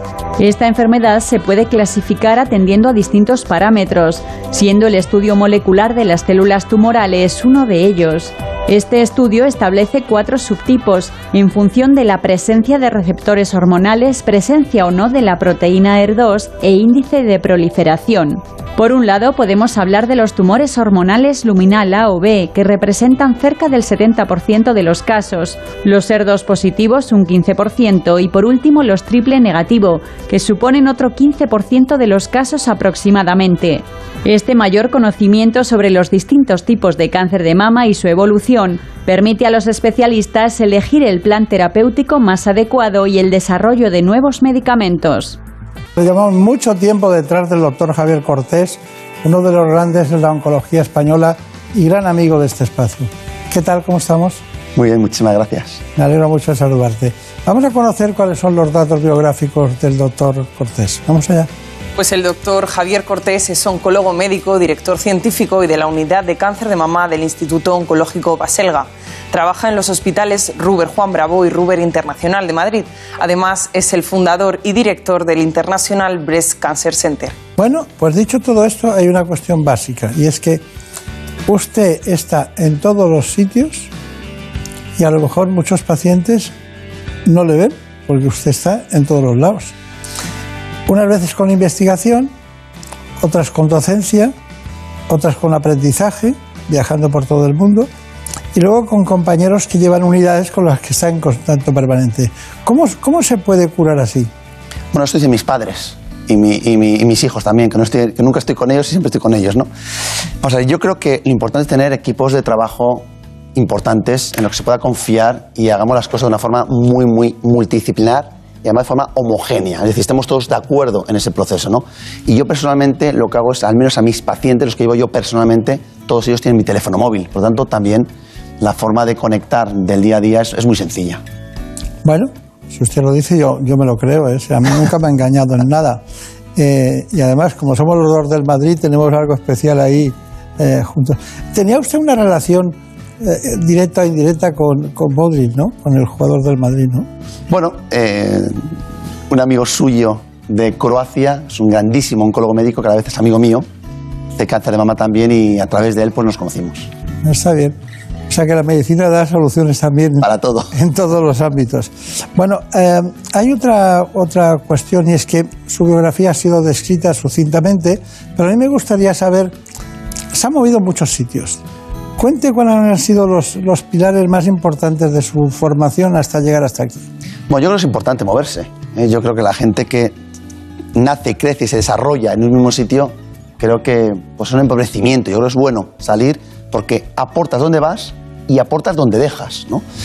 Pues yo me est- estudié en Madrid, en el Colegio Valdeluz. Siempre lo digo porque le tengo muchísimo cariño, me parece un colegio muy bueno. Estudié en la Universidad Autónoma de Madrid, concretamente en el Hospital La Paz. Hice la residencia en Navarra, en la Clínica Universitaria de Pamplona, y tuve la suerte que me llamó, pues desgraciadamente, el fallecido Pepe Baselga, para estar en su unidad, en el Valdebrón, donde tuve la suerte de dirigir el proyecto de cáncer de mama. Fíjese, ¿eh? Navarra, tal. Me queda Andalucía y ya recorro todo, toda España. Y bueno, y hace unos seis años asumí la dirección de la sección de cáncer de mama y ginecología en el Hospital Ramón y Cajal. Y por avatar- avatares de la vida y cuestiones, Ahí fue importante eso. por cuestiones personales que prefiero no, no comentar en este momento, decidí dejar de momento la- los hospitales públicos y centrarme en la medicina privada y concertada. Y ahí estuvo en la Tecnon también. De hecho, continúa. Hemos montado un centro, como has dicho muy bien, el International Breast Cancer Center. Es un centro súper especializado exclusivamente en cáncer de mama, que lo coordinamos desde la Clínica Tecnon en Barcelona. Sería la primera vez que se equivocara. Marina Montiel. O sea que no Bueno, sé. alguna, alguna. No, no, no aquí no se equivoca nadie. Pero bueno, a veces es que es muy, es muy difícil coordinar los esfuerzos y el conocimiento de, de un profesional. Bueno, eh, yo quiero que me cuente cosas de estas novedosas, importantes. Ustedes hablan del caballo de Troya. Hablan del tratamiento del caballo de Troya, es decir, algo especial, ¿no? Tengo por aquí anotado. Y hablan de eso, la- qué son los, caballos de Troya en oncología. ¿Lo puedo contar? Claro, vamos a ver, yo creo que ha habido avances espectaculares los últimos años, pero este último año ha sido, yo creo... y Cada año que le veo me dice lo mismo. Pero es que, le voy a decir una cosa, este año hemos tenido los resultados más espectaculares en toda la historia del cáncer de mama. Y probablemente vamos a hablar del fármaco más eficaz como fármaco único en la historia del cáncer de mama, que es efectivamente lo que llamamos inmunoconjugados o caballos de Troya. ¿Por qué? Pues si recordamos el caballo Troya, dentro de un caballo grande de madera están los, los- los guerreros, cruzan la muralla y dentro sueltan a los guerreros. Esto es lo mismo, esto es un anticuerpo, que lo conocerá muy bien el trastuzumab, ¿Eh? contra ER2. Este anticuerpo lleva pegado, como en una mochila, fármaco de quimioterapia, que nadie le ve, llega a la célula, se pega a su, a, a su AR2, a su receptor, a la puerta de entrada, se mete dentro de la célula, y dentro de la célula lo que hace es soltar la mochila que nadie había visto. Una dosis espectacularmente alta y, claro, súper, súper eficaz. Qué entusiasta es usted. bueno, Dentro de 10 a los años le voy a poner aquí a otro especialista a y, datos me va- repito, y me va a decir lo mismo. ¿Y el deruxtecan? ¿Qué me dice el deruxtecan? Bueno, el fármaco se llama trastuzumab deruxtecan, justamente porque combina el trastuzumab, el anticuerpo, y combina la quimioterapia, que es el deruxtecan. Trastuzumab deruxtecan, caballo de Troya. Los guerreros es el deruxtecan, el caballo es el trastuzumab. Está bien. Bueno, hay otra gran pregunta, bueno, gran pregunta no porque la diga yo, sino porque es una gran pregunta que nos hacemos, que de repente hay una combinación que ustedes hablan de los tumores triple negativos. Tumores triple negativos. Usted sabe que tenemos las mujeres tienen estrógenos, progesterona y, y la verdad que es el HR2 nos pone en cuestión. Es decir, si da negativo todo, ¿eso es bueno o malo? Vamos a ver, cuando no tiene el tumor ni receptores de estrógeno, ni receptores de progesterona, es decir, receptores hormonales, ni tiene sobreexpresión de esa molécula ER2, entonces no tiene ninguna de las tres cosas, los llamamos tumores triple negativos. Esto hoy día empezamos a definirlos mejor. Dentro del triple negativo hay muchos tipos de tumores distintos que empiezan a ser positivos en algo. Por lo tanto, empezamos a conocerlos y a tratarlos mucho mejor. Pero hoy día son los tumores de mama de, en principio, de peor pronóstico, porque son los más agresivos y los que los tienen menos tratamientos, menos opciones terapéuticas. O sea, que un triple negativo es muy peligroso. Lo es, pero por eso también es importante tratarlo muy bien. También hoy se cura el triple negativo. Hay muchísimas pacientes con tumores triple ¿Pero de negativos. cuánto hablamos? ¿De qué porcentaje? Pues cuando se localiza, eh, cuando está localizado, cuando no hay metástasis, vamos a estar hablando de un 75, 70, 75% de pacientes que se pueden curar. Pero bien tratados, bien tratados. Sí, eso de bien tratado es muy complicado, ¿eh? porque no se puede coger solo un libro, y, es decir, un protocolo de tratamiento y tratar a todos por igual. Aquí cada uno es personalizado y cada uno se busca los temas, por eso es complicada la oncología actual. Pero bueno, hay otra pregunta que, que, que me gustaría saber, antes de pasar al, al sumario, a todo lo que nosotros damos como eh, información sistémica de todo lo que vamos a hablar. Mire, eh, de vez en cuando dicen, no, es que le han diagnosticado un cáncer de mama, pero lo han cogido a tiempo. ¿Qué quiere decir eso de lo han cogido a tiempo? Bueno, cogido a tiempo queremos decir cuando el tumor está localizado en su área natural, es decir, en la zona del pecho y como mucho los ganglios de la axila y o ganglios supraclaviculares. Esto ya está un poquito más avanzado. Pero toda esa zona significa que los tumores son teóricamente curables. El objetivo del tratamiento es curar la enfermedad. Cuanto menos grande el tumor y menos ganglio, más posibilidades de curación. Está bien, está bien. Bueno, eh, ¿y la prevalencia? ¿Cuántos hay eh, tumores que sean triples negativos? Solamente un 15-18% de los tumores. Ah, sí. O sea, una quinta parte. Más, Más o menos, Más o menos. Bueno, eh, después de todo eso, ¿cuál es el índice o, o la, la situación de supervivencia del cáncer glo- globalmente visto en España? Pues una cosa es la supervivencia y otra cosa es la curación. Porque hablamos mucho de supervivencia y hablamos del 90% de supervivencia a 5 años. ¿Esto qué significa? Pues que los siguientes 5 años, el 90% de los, y sobre todo de las pacientes, están vivos. Pero a mí me gusta más hablar de curaciones. Curaciones significa que el paciente que ha tenido un cáncer o la paciente que ha tenido un cáncer de mama no va a volver a tener una recaída de la enfermedad. Y esto hoy día aproximadamente es el 75% de las pacientes. Bastante. ¿eh? Bastante. Sí. ¿Y qué, son- qué sabemos de los avances en inmunoterapia? Eh, paradójicamente, yo en cáncer de mama hemos sido siempre un poquito los abanderados en el campo de la oncología respecto a otros tumores. Sin embargo, la inmunoterapia hemos sido de los últimos. Se ha aprobado fármacos de inmunoterapia en cáncer de pulmón, de vejiga, de cabeza y cuello, por supuesto melanoma, etc. Y ahora se acaban de aprobar los primeros medicamentos en cáncer de mama. Siempre hablo del triple negativo, que es donde la inmunoterapia ha demostrado ser eficaz. Se está estudiando en el otro tipo de tumores, pero a día de hoy está aprobado en el cáncer de mama triple negativo, con metástasis, y en Estados Unidos ya también el cáncer de mama triple negativo, lo que decíamos antes, localizado o entre comillas cogido a tiempo. Ya verá usted cuando se caliente eh, la querida Brenda, Brenda Elvira y le pregunte algo difícil, se va a enterar, porque no se crea que aquí todo el mundo está de casualidad. no. Vamos ahora de momento con las noticias de actualidad, me refiero, eh, no, no las de actualidad ahora, sino las de actualidad en relación con el cáncer que las trae Marina Montiel. Pero hay una cosa y es que, bueno, a mí me, me sorprende mucho el que en el tratamiento ya incluso está hablando de vacunas.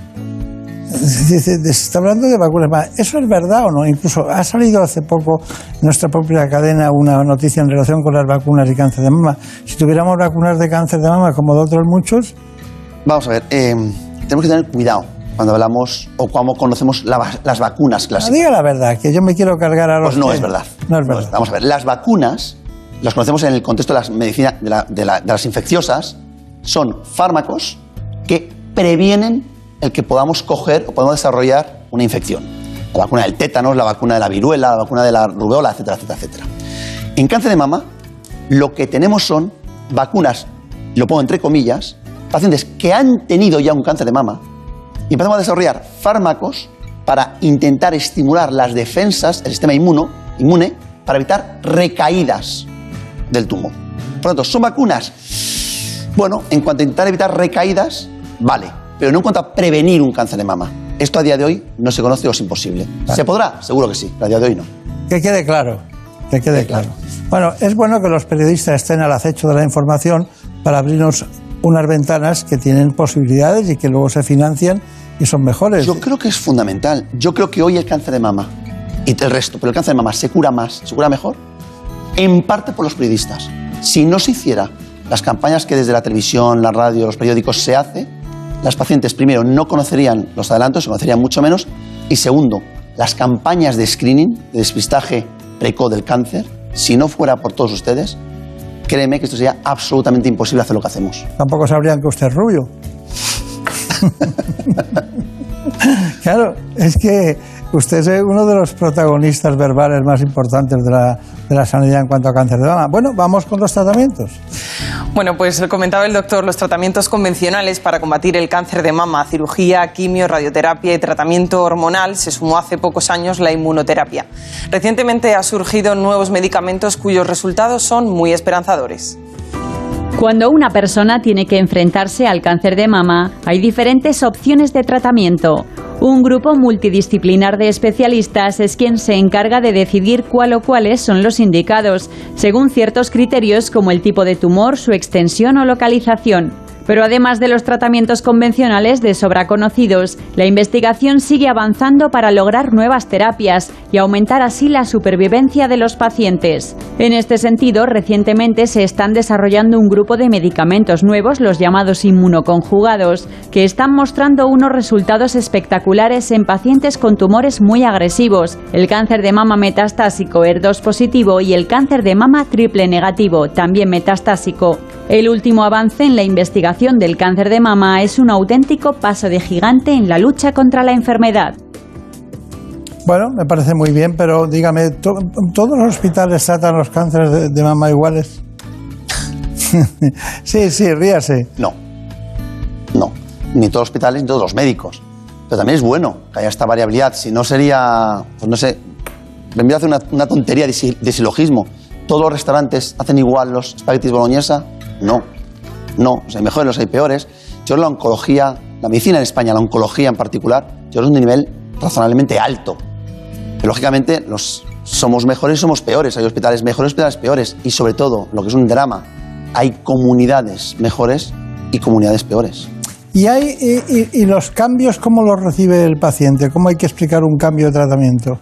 Cuando está tan acostumbrado y cree que va bien. Es una pregunta magnífica y durísima, difícil de contestar, ¿no? Claro, hay tantos pacientes como hay enfermedades, como hay personas. Y hay pacientes que lo toman de una forma y pacientes de otra. Yo creo que el médico debe ser también parte psicólogo, porque es muy difícil decir a un paciente que le vas a cambiar un tratamiento. Se cambia porque o no funciona o está la mal, nunca porque va bien. Por lo tanto, siempre nos enfrentamos a, pues, a un fracaso, entre claro. comillas, de la medicina y una realidad de la misma. Por lo tanto, es difícil. Pues nada, vamos a ver otro tratamiento. Vamos a ver los pacientes con HER2. Vamos a ver qué pasa con ellos. Pues sí, porque Tamariza Álvarez, Tami, recibió el diagnóstico de cáncer de mama con 32 años en 2016. Ella ha pasado por varios tratamientos que no han dado el resultado esperado, pero por fin parece que una terapia nueva está dando sus frutos. Ella misma nos lo ha contado. Con 32 años eh, me noté un bulto en el pecho, eh, fui al médico y me lo analizaron y me diagnosticaron un cáncer de mama. A los tres años tuve metástasis en el esternón, en el hígado, en pulmón, en ganglios, en diferentes órganos, en el mediastino. Y bueno, he pasado por como siete tratamientos. No he tenido mucha suerte porque no me han funcionado mucho tiempo. El tumor sigue creciendo. Hasta que he empezado el nuevo tratamiento tan prometedor, eh, este que Javier está investigando, que es el investigador principal. Y la verdad es que solamente puedo estar agradecida. Eh, so- me he dado dos sesiones de, de quimioterapia, de tratamiento. Llevo meses tosiendo porque tengo afectado eh, el mediastino, ganglios del mediastino, y eso me hace toser. Y gracias a este tratamiento, por fin, puedo mantener una conversación sin toser eh, y, la verdad es que lo estoy notando muy rápido. Lo recibo cada tres semanas. Eh, gracias a Dios no tengo efectos secundarios hasta el momento, no he tenido ninguno. Es verdad que no he tenido suerte con los tratamientos, pero he tenido mucha suerte en cómo los llevo. Yo los tolero súper bien y no he tenido eh, efectos secundarios. Yo quiero seguir viviendo, no quiero considerarme una enferma y, y que el cáncer me limite para seguir viviendo. Yo quiero seguir disfrutando y haciendo todo lo que pueda. Intento hacer todo lo que cualquier otra persona hace.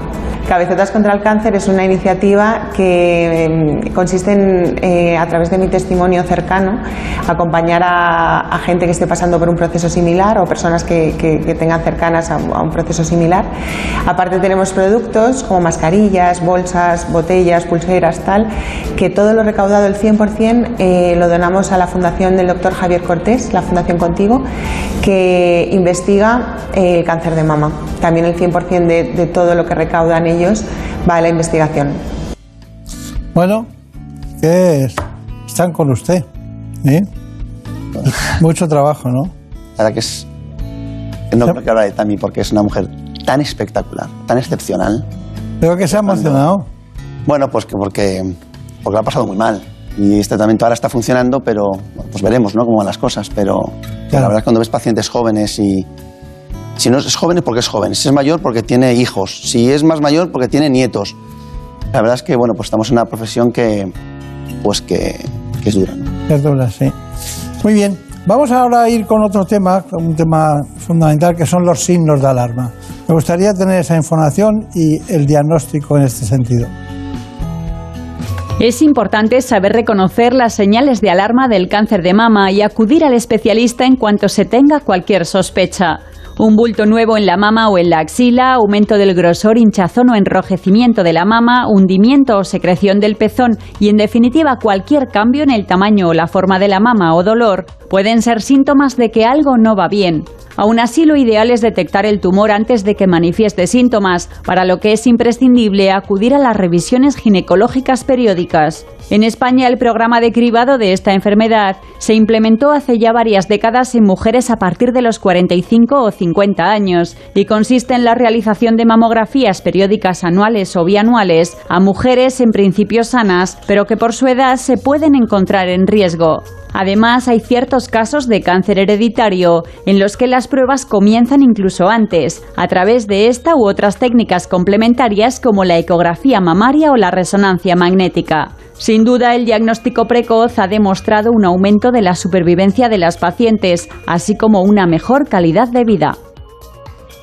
Bueno, ya he visto que estamos pendientes de todas las cosas y que esta fundación también, Contigo contra el Cáncer, parece ser que funciona y que irá mejor cada vez. Eh, es tan difícil contarlo todo en cáncer de mama, tan complicado, porque cada van cogiendo los pacientes cada una un camino y hay que cambiarlo.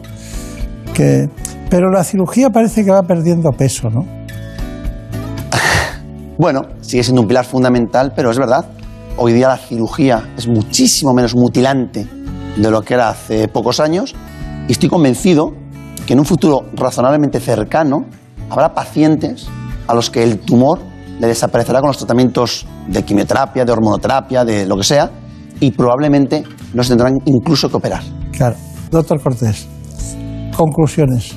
Pero, por favor, que cualquier persona o familia eh, que esté en el abanico de padecer esa patología se pueda llevar un mensaje.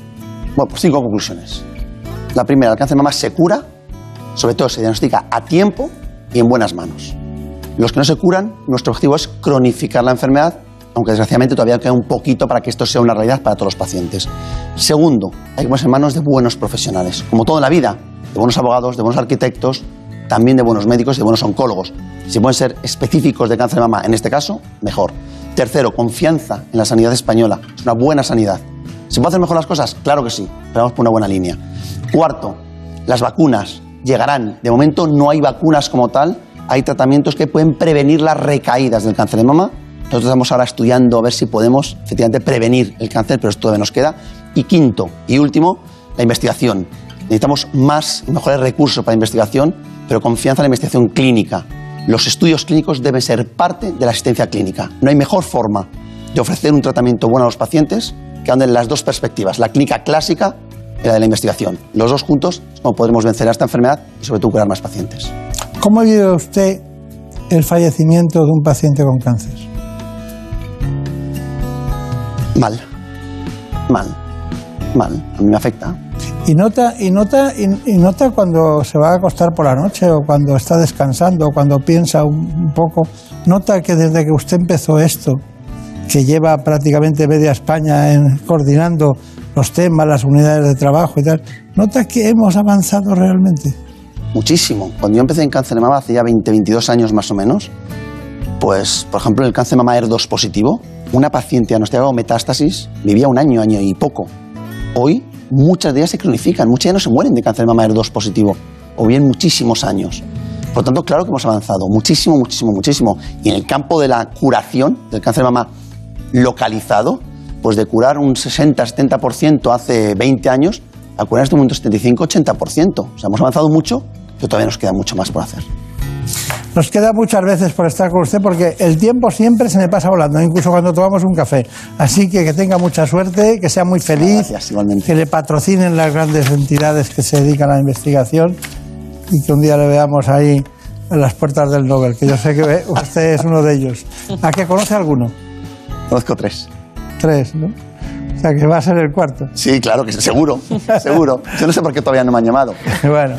Ojalá curemos más y demos más pacientes sonriendo, que una sonrisa a un paciente para mí vale más que un premio Nobel. Pues nada, le seguiremos de cerca. Muchas gracias. Gracias.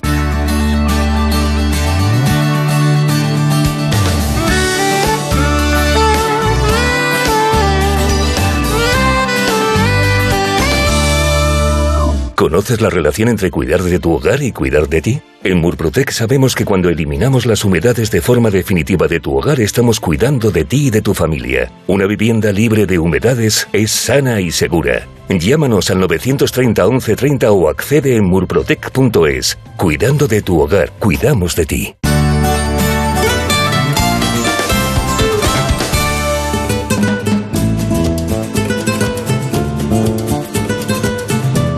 Ha llegado el momento de conocer lo que publican nuestros compañeros de La Razón en ese suplemento de A tu Salud. Saludos desde La Razón. Esta semana dedicamos nuestras páginas principales a hacer repaso de todo lo sucedido estos días en Sevilla durante el Congreso Nacional Farmacéutico. Una cita que ha coincidido además con la celebración del 80 Congreso Mundial de Farmacia y Ciencias Farmacéuticas. Este foro de encuentro ha servido para extraer las lecciones aprendidas durante la pandemia, pero también para dibujar las líneas maestras de cómo tiene que ser la botica del futuro y todos coinciden en que la farmacia debe tener más peso en el sistema sanitario porque se trata de un agente de salud pública de primer nivel. Además, con motivo de la celebración del Día Mundial del Farmacéutico, entrevistamos a cuatro boticarios que nos cuentan su experiencia en primera persona con nuevas herramientas digitales y nos hacemos eco de un estudio alarmante, ya que menos del 60% de los pacientes que acude a una clínica especializada en cirugía estética pregunta si el centro es legal, tal y como ha denunciado la Sociedad Española de Medicina Estética. Contamos también por qué Europa recomienda ahora aplicar el cribado de cáncer de pulmón en la cartera de servicios, una decisión que puede traer consigo el diagnóstico precoz de un gran número de tumores. Y en nuestra contra entrevistamos a Pepe Barrena, autor del libro Entre Pucheros, quien nos cuenta los secretos de estas recetas que son muy saludables y además muy baratas en los tiempos que corren. Pero como siempre, estos son solo algunos de los contenidos. Encontrarán más información en las páginas del suplemento a tu salud y durante toda la semana en nuestra web www.larazón.es barra salud. Sin más, que pasen una feliz semana y cuídense.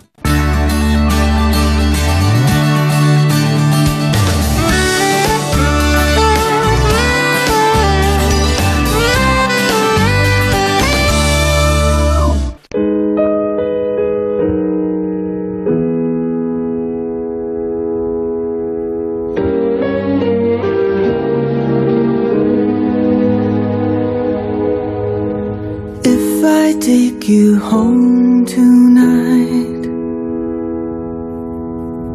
I will think of songs to sing to you.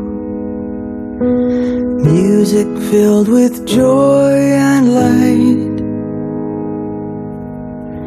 If I take you home tonight, if I tell you how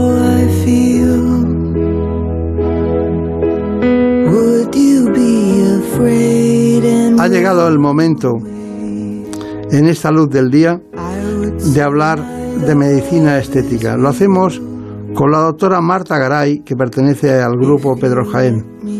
Es experta en medicina estética corporal. Y es que hoy el aspecto de nuestro cuerpo se ha convertido en algo esencial para la comunicación entre muchas personas. Así que vamos a hablar de diferentes tratamientos estéticos no invasivos que ayudan a tener el aspecto deseado. Lo, ha preparado, como siempre, Marta López Llorente.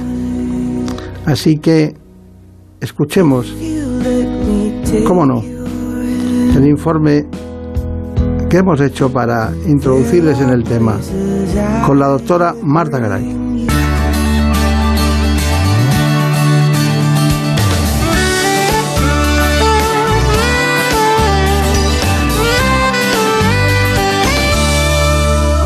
Los avances médicos y tecnológicos han permitido que surjan muchos tratamientos estéticos corporales, técnicas que son una puerta que se abre para aquellas personas que no quieren pasar por quirófano para mejorar su aspecto físico. Gracias a ellos es posible que los pacientes consigan más rápido el cuerpo que desean a través de herramientas especializadas y siempre en manos de profesionales cualificados. Este tipo de medicina puede realizarse a través de terapias manuales como la maderoterapia o los masajes o bien con el apoyo de aparatos tecnológicos no quirúrgicos, como es el caso de la mesoterapia, la cavitación, el láser, la radiofrecuencia, la electroestimulación o las ondas de choque, por ejemplo.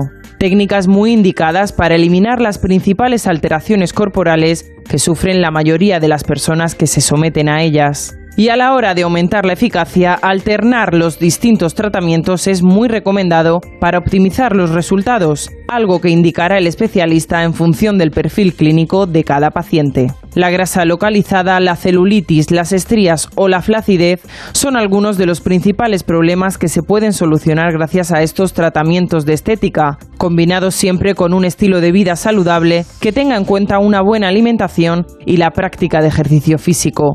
Sin duda, nuestra salud y bienestar se verán recompensados. Bueno, cuéntanos quién es. Pues hoy nos acompaña la doctora Marta Garay, es médico estético en el grupo Pedro Jaén. Graduada en medicina y diplomada en nutrición humana, está especializada en medicina estética facial, corporal y nutrición.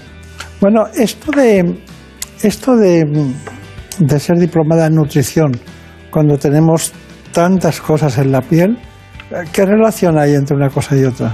¿Cómo la ha vivido usted? ¿Cómo la vive? Eh, se está viendo cada día más que hay una relación muy estrecha entre una correcta alimentación y una piel sana y bonita. Sobre todo eh, la relación con patologías inflamatorias de la piel. Cuando introducimos una dieta antiinflamatoria, una dieta sana con determinados alimentos, se ve una repercusión directa sobre la piel. Por lo cual, eh, muchas patologías no solo hay que tratarlas a nivel eh, médico mediante tratamientos, tanto puede ser como un láser o un, un fármaco, sino también hay que centrarse en la, en la nutrición correcta. Eh, ¿Le sigue sorprendiendo la piel? Cada día más. Es un, es un mundo apasionante y bueno, hay que tener en cuenta que es el órgano más grande que tenemos, que muchas veces lo, lo olvidamos, pero si no nos cuidamos eh, la piel, eh, primero da muchos problemas muy serios y segundo es, es nuestra carta de presentación al mundo. Al final eh, hay que pensar que nosotros cuando nos ponemos nerviosos sudamos, cuando estamos eh, ante una situación que nos da vergüenza nos ponemos rojos.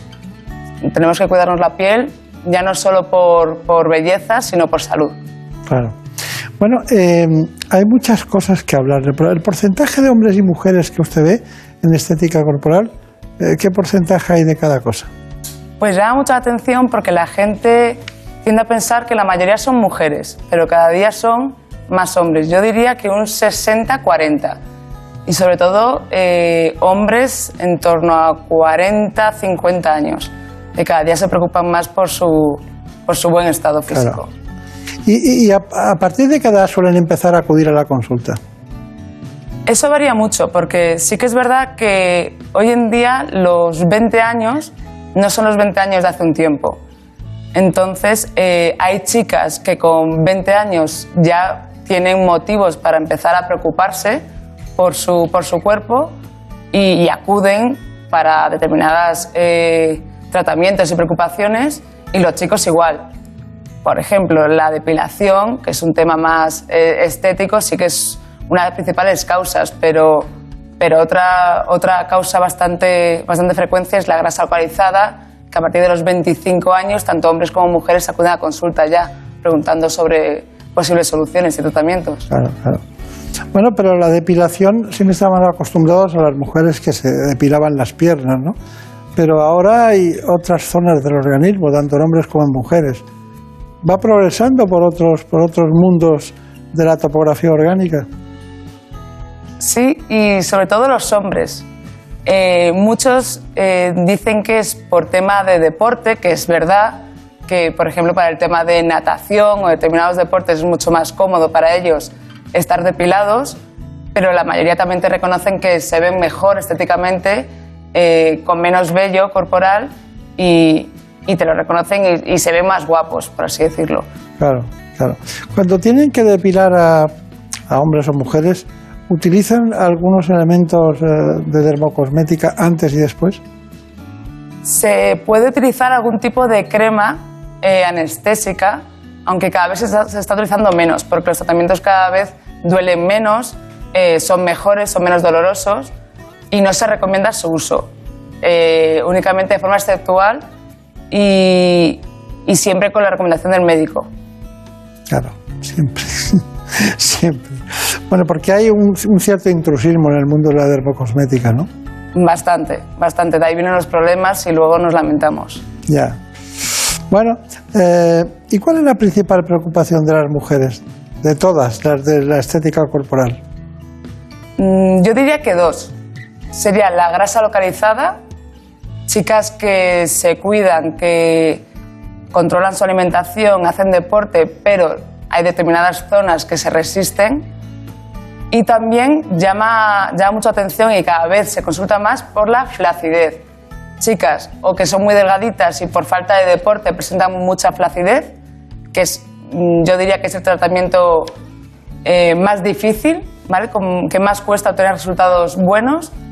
Y, y sobre todo también si ha habido una gran pérdida de peso y no nos hemos preocupado de evitar esa aparición de la flacidez, también posterior a la pérdida de peso va a aparecer el tratamiento para, para tratar esa flacidez.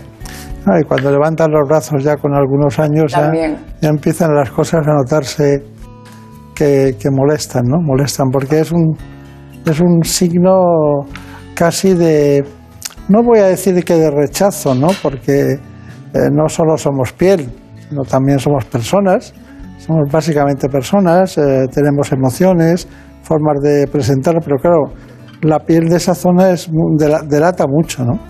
Sobre todo porque eso suele ser en mujeres a partir de los 65 años que se dan cuenta cuando, por ejemplo, tienen un vestido que les gustaba mucho ponerse en verano y se dan cuenta que llevan cuatro o cinco veranos que no se lo ponen porque les da vergüenza enseñar los brazos.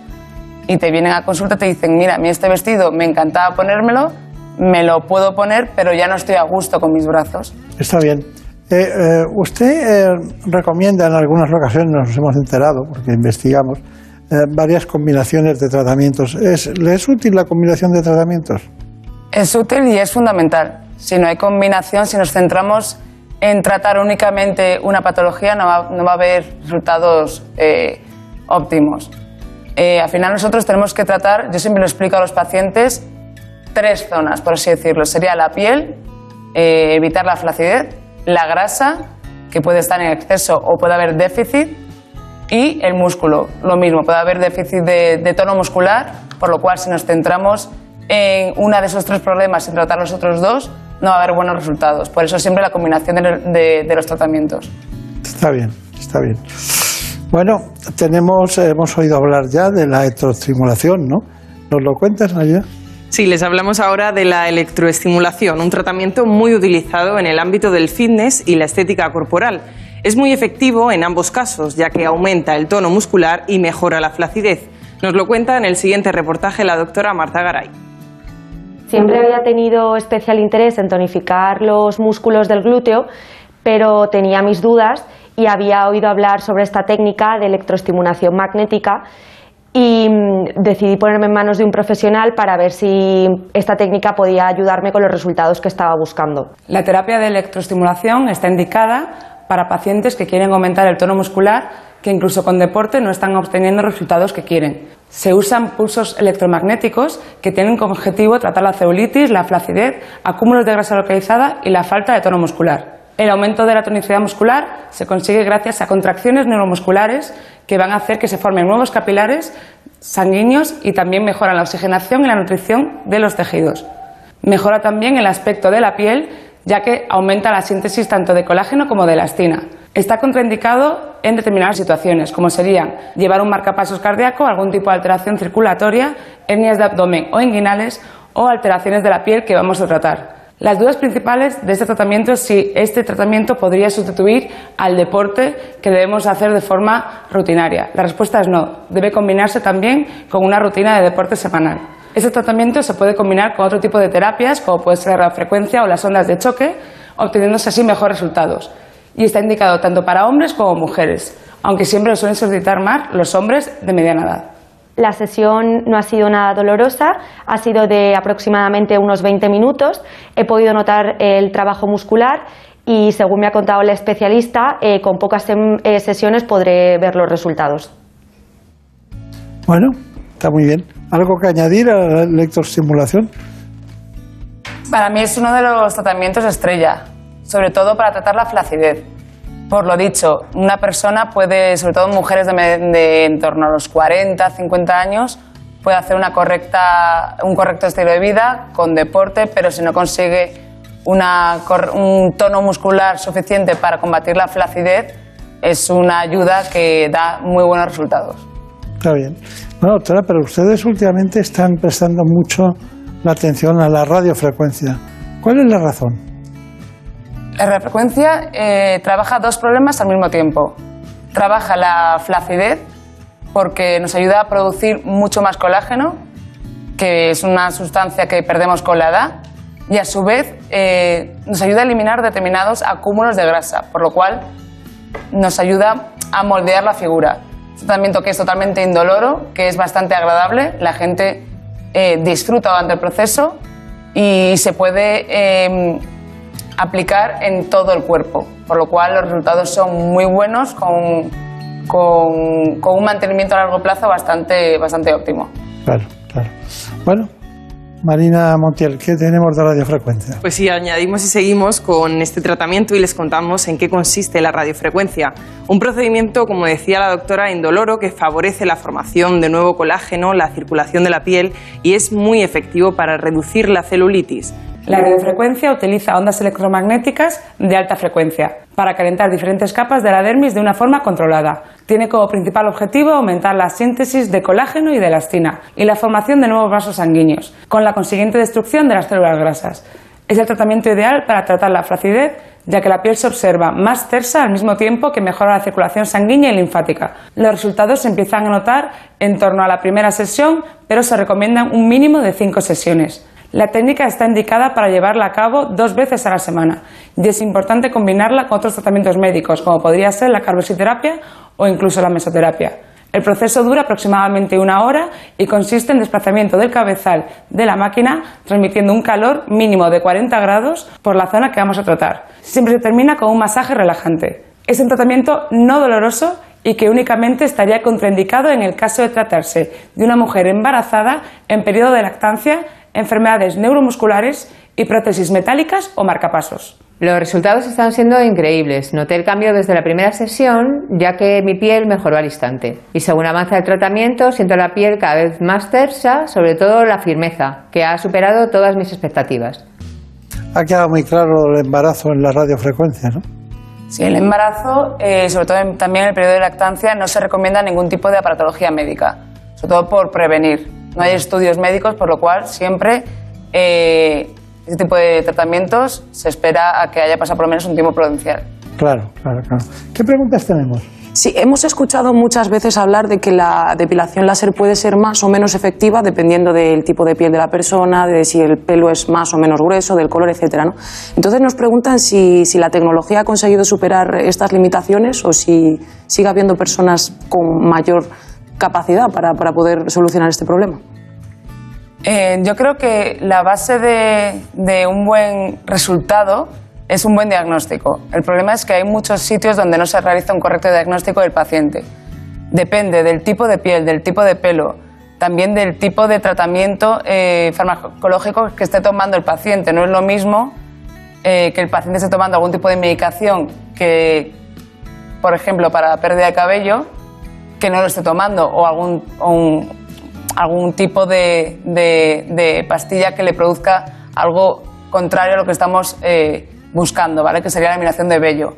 Por lo cual, sí que es verdad que hoy en día hay aparatología suficiente como para eliminar cualquier tipo de vello, tanto personas rubias como morenas como pelirrojos, pero esencial el correcto diagnóstico.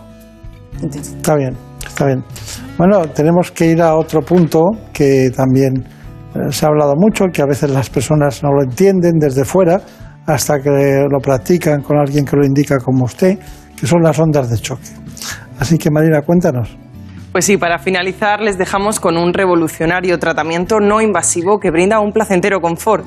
Se trata de las ondas de choque, una de las técnicas más eficaces que existen para reducir la famosa piel de naranja.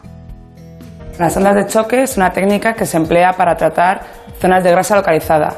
También da muy buenos resultados, sobre todo cuando hay celulitis de tipo fibrosa o dura. Estas ondas lo que provocan son unas vibraciones que dan lugar a un aumento del flujo sanguíneo. Eso hace que el metabolismo aumente y sea más fácil eliminar residuos de nuestro organismo. También mejora mucho la producción de colágeno y elastina, que va a dar lugar a una mejora importante de la textura de la piel. Estas ondas acústicas van a transmitir una vibración que va a tener como objetivo romper los septos fibrosos de la celulitis más dura o fibrosa que tengamos acumulada en la zona que vamos a tratar. Este tratamiento se puede empezar a usar a partir de la adolescencia, más o menos mujeres y hombres por igual, y no es una técnica dolorosa en ningún momento y se puede incorporar uno a la vida laboral sin problema alguno. Resultados se suele ver a partir de las cinco primeras sesiones y principalmente se observa una reducción del volumen y una remodelación corporal general, mejorando sobre todo también esas zonas de grasa más dura y la firmeza de, de la piel y el aspecto. Es mi tercera sesión y estoy encantada desde la primera vez que me lo hice y he notado eh, que he perdido muchísimo volumen, reduciendo zonas que ni con dieta ni con deporte había sido posible. Está bien. Bueno, este tema de, la, de evitar la piel de naranja, debe haber muchos grados de piel de naranja, ¿no? Sí, hay muchos grados, por eso volvemos a lo mismo, el correcto diagnóstico. Eh, no podemos hacernos ningún tratamiento corporal sin haber hecho previamente un correcto diagnóstico. Muchas veces eh, los pacientes se, se enfadan porque han hecho, se han hecho algún tratamiento en algún sitio que no ha obtenido los resultados que querían y es porque no se le ha hecho un estudio ni, ni una valoración correcta. Eh, la piel de naranja se puede tratar, se puede eh, obtener resultados muy positivos, muy buenos, si siempre se, se diagnostica el grado correcto para, para hacer el, el tratamiento eh, que mejor resultados pueda dar. Claro, claro, claro. ¿Alguna pregunta? Pues sí, nos han escrito también preguntándolos por las populares estrías o las cicatrices localizadas quizás en algún sitio demasiado visible. ¿Existe solución para esto o hay que olvidarse? Eh, esencial la visita al médico, en especial yo recomendaría visitar al dermatólogo, porque no es lo mismo una estría roja que una estría blanca, una estría que sea reciente, que sea más antigua. Y lo mismo, depende mucho del, del fototipo que tenga esa persona, si se es más clarito, más oscuro, y del- de la antigüedad de la estría. Pero sí que hay tratamientos y sí se pueden tratar. La, la, la estría de post-embarazo, la gestacional, que es tan frecuente, ¿esa se corrige sola o no? Se corrige si se trata a tiempo. Sola no. Sola no. O sea, si no hacemos ningún tipo de tratamiento, hay personas muy afortunadas con muy buena genética que sí se puede corregir sola, pero generalmente siempre hace falta una pequeña ayuda. Bueno, paso del tiempo, eso no hay quien lo pare, ¿verdad, doctora? Eso nos pasa a todos. Sí. Una cuestión. Usted ha hablado de los impulsos eléctricos, bueno, la electroestimulación, pero ¿qué es mejor, hacer deporte o utilizar la, la electroestimulación muscular?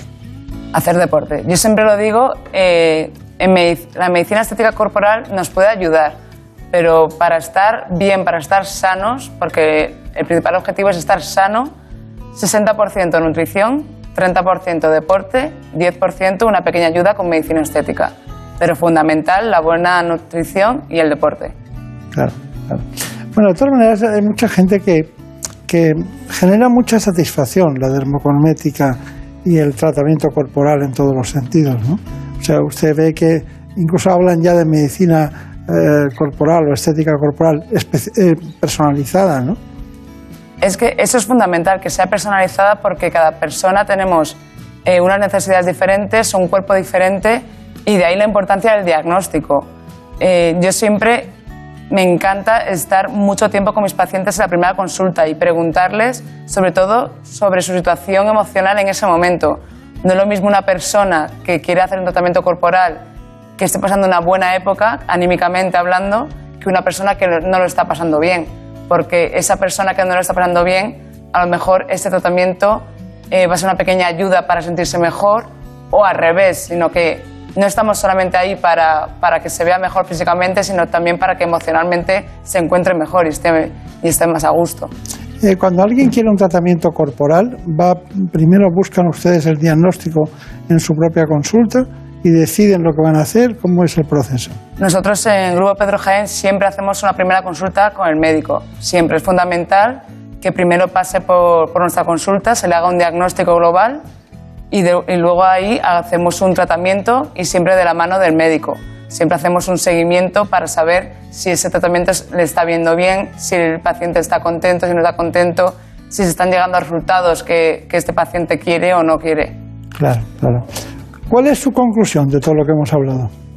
Mi conclusión sería, primero, fundamental un estilo de vida saludable. La medicina estética está ahí para una pequeña ayuda, pero no nos sirve de nada si, si no te- tenemos una correcta nutrición y un correcto estilo de vida, como he dicho.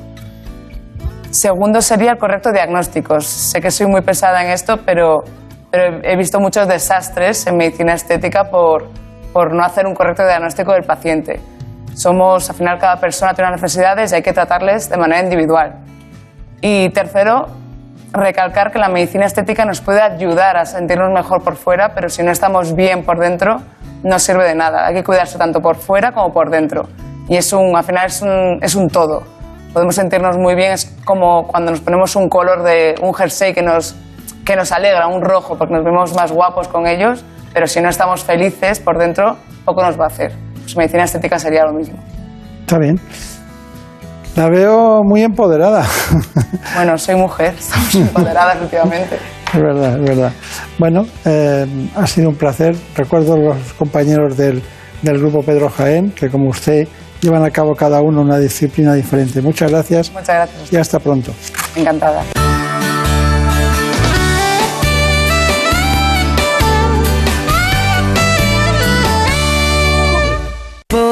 Beso tuyo, contigo me voy. No me lo pregunto, contigo me voy. Que se me fue del alma, contigo me voy. Yo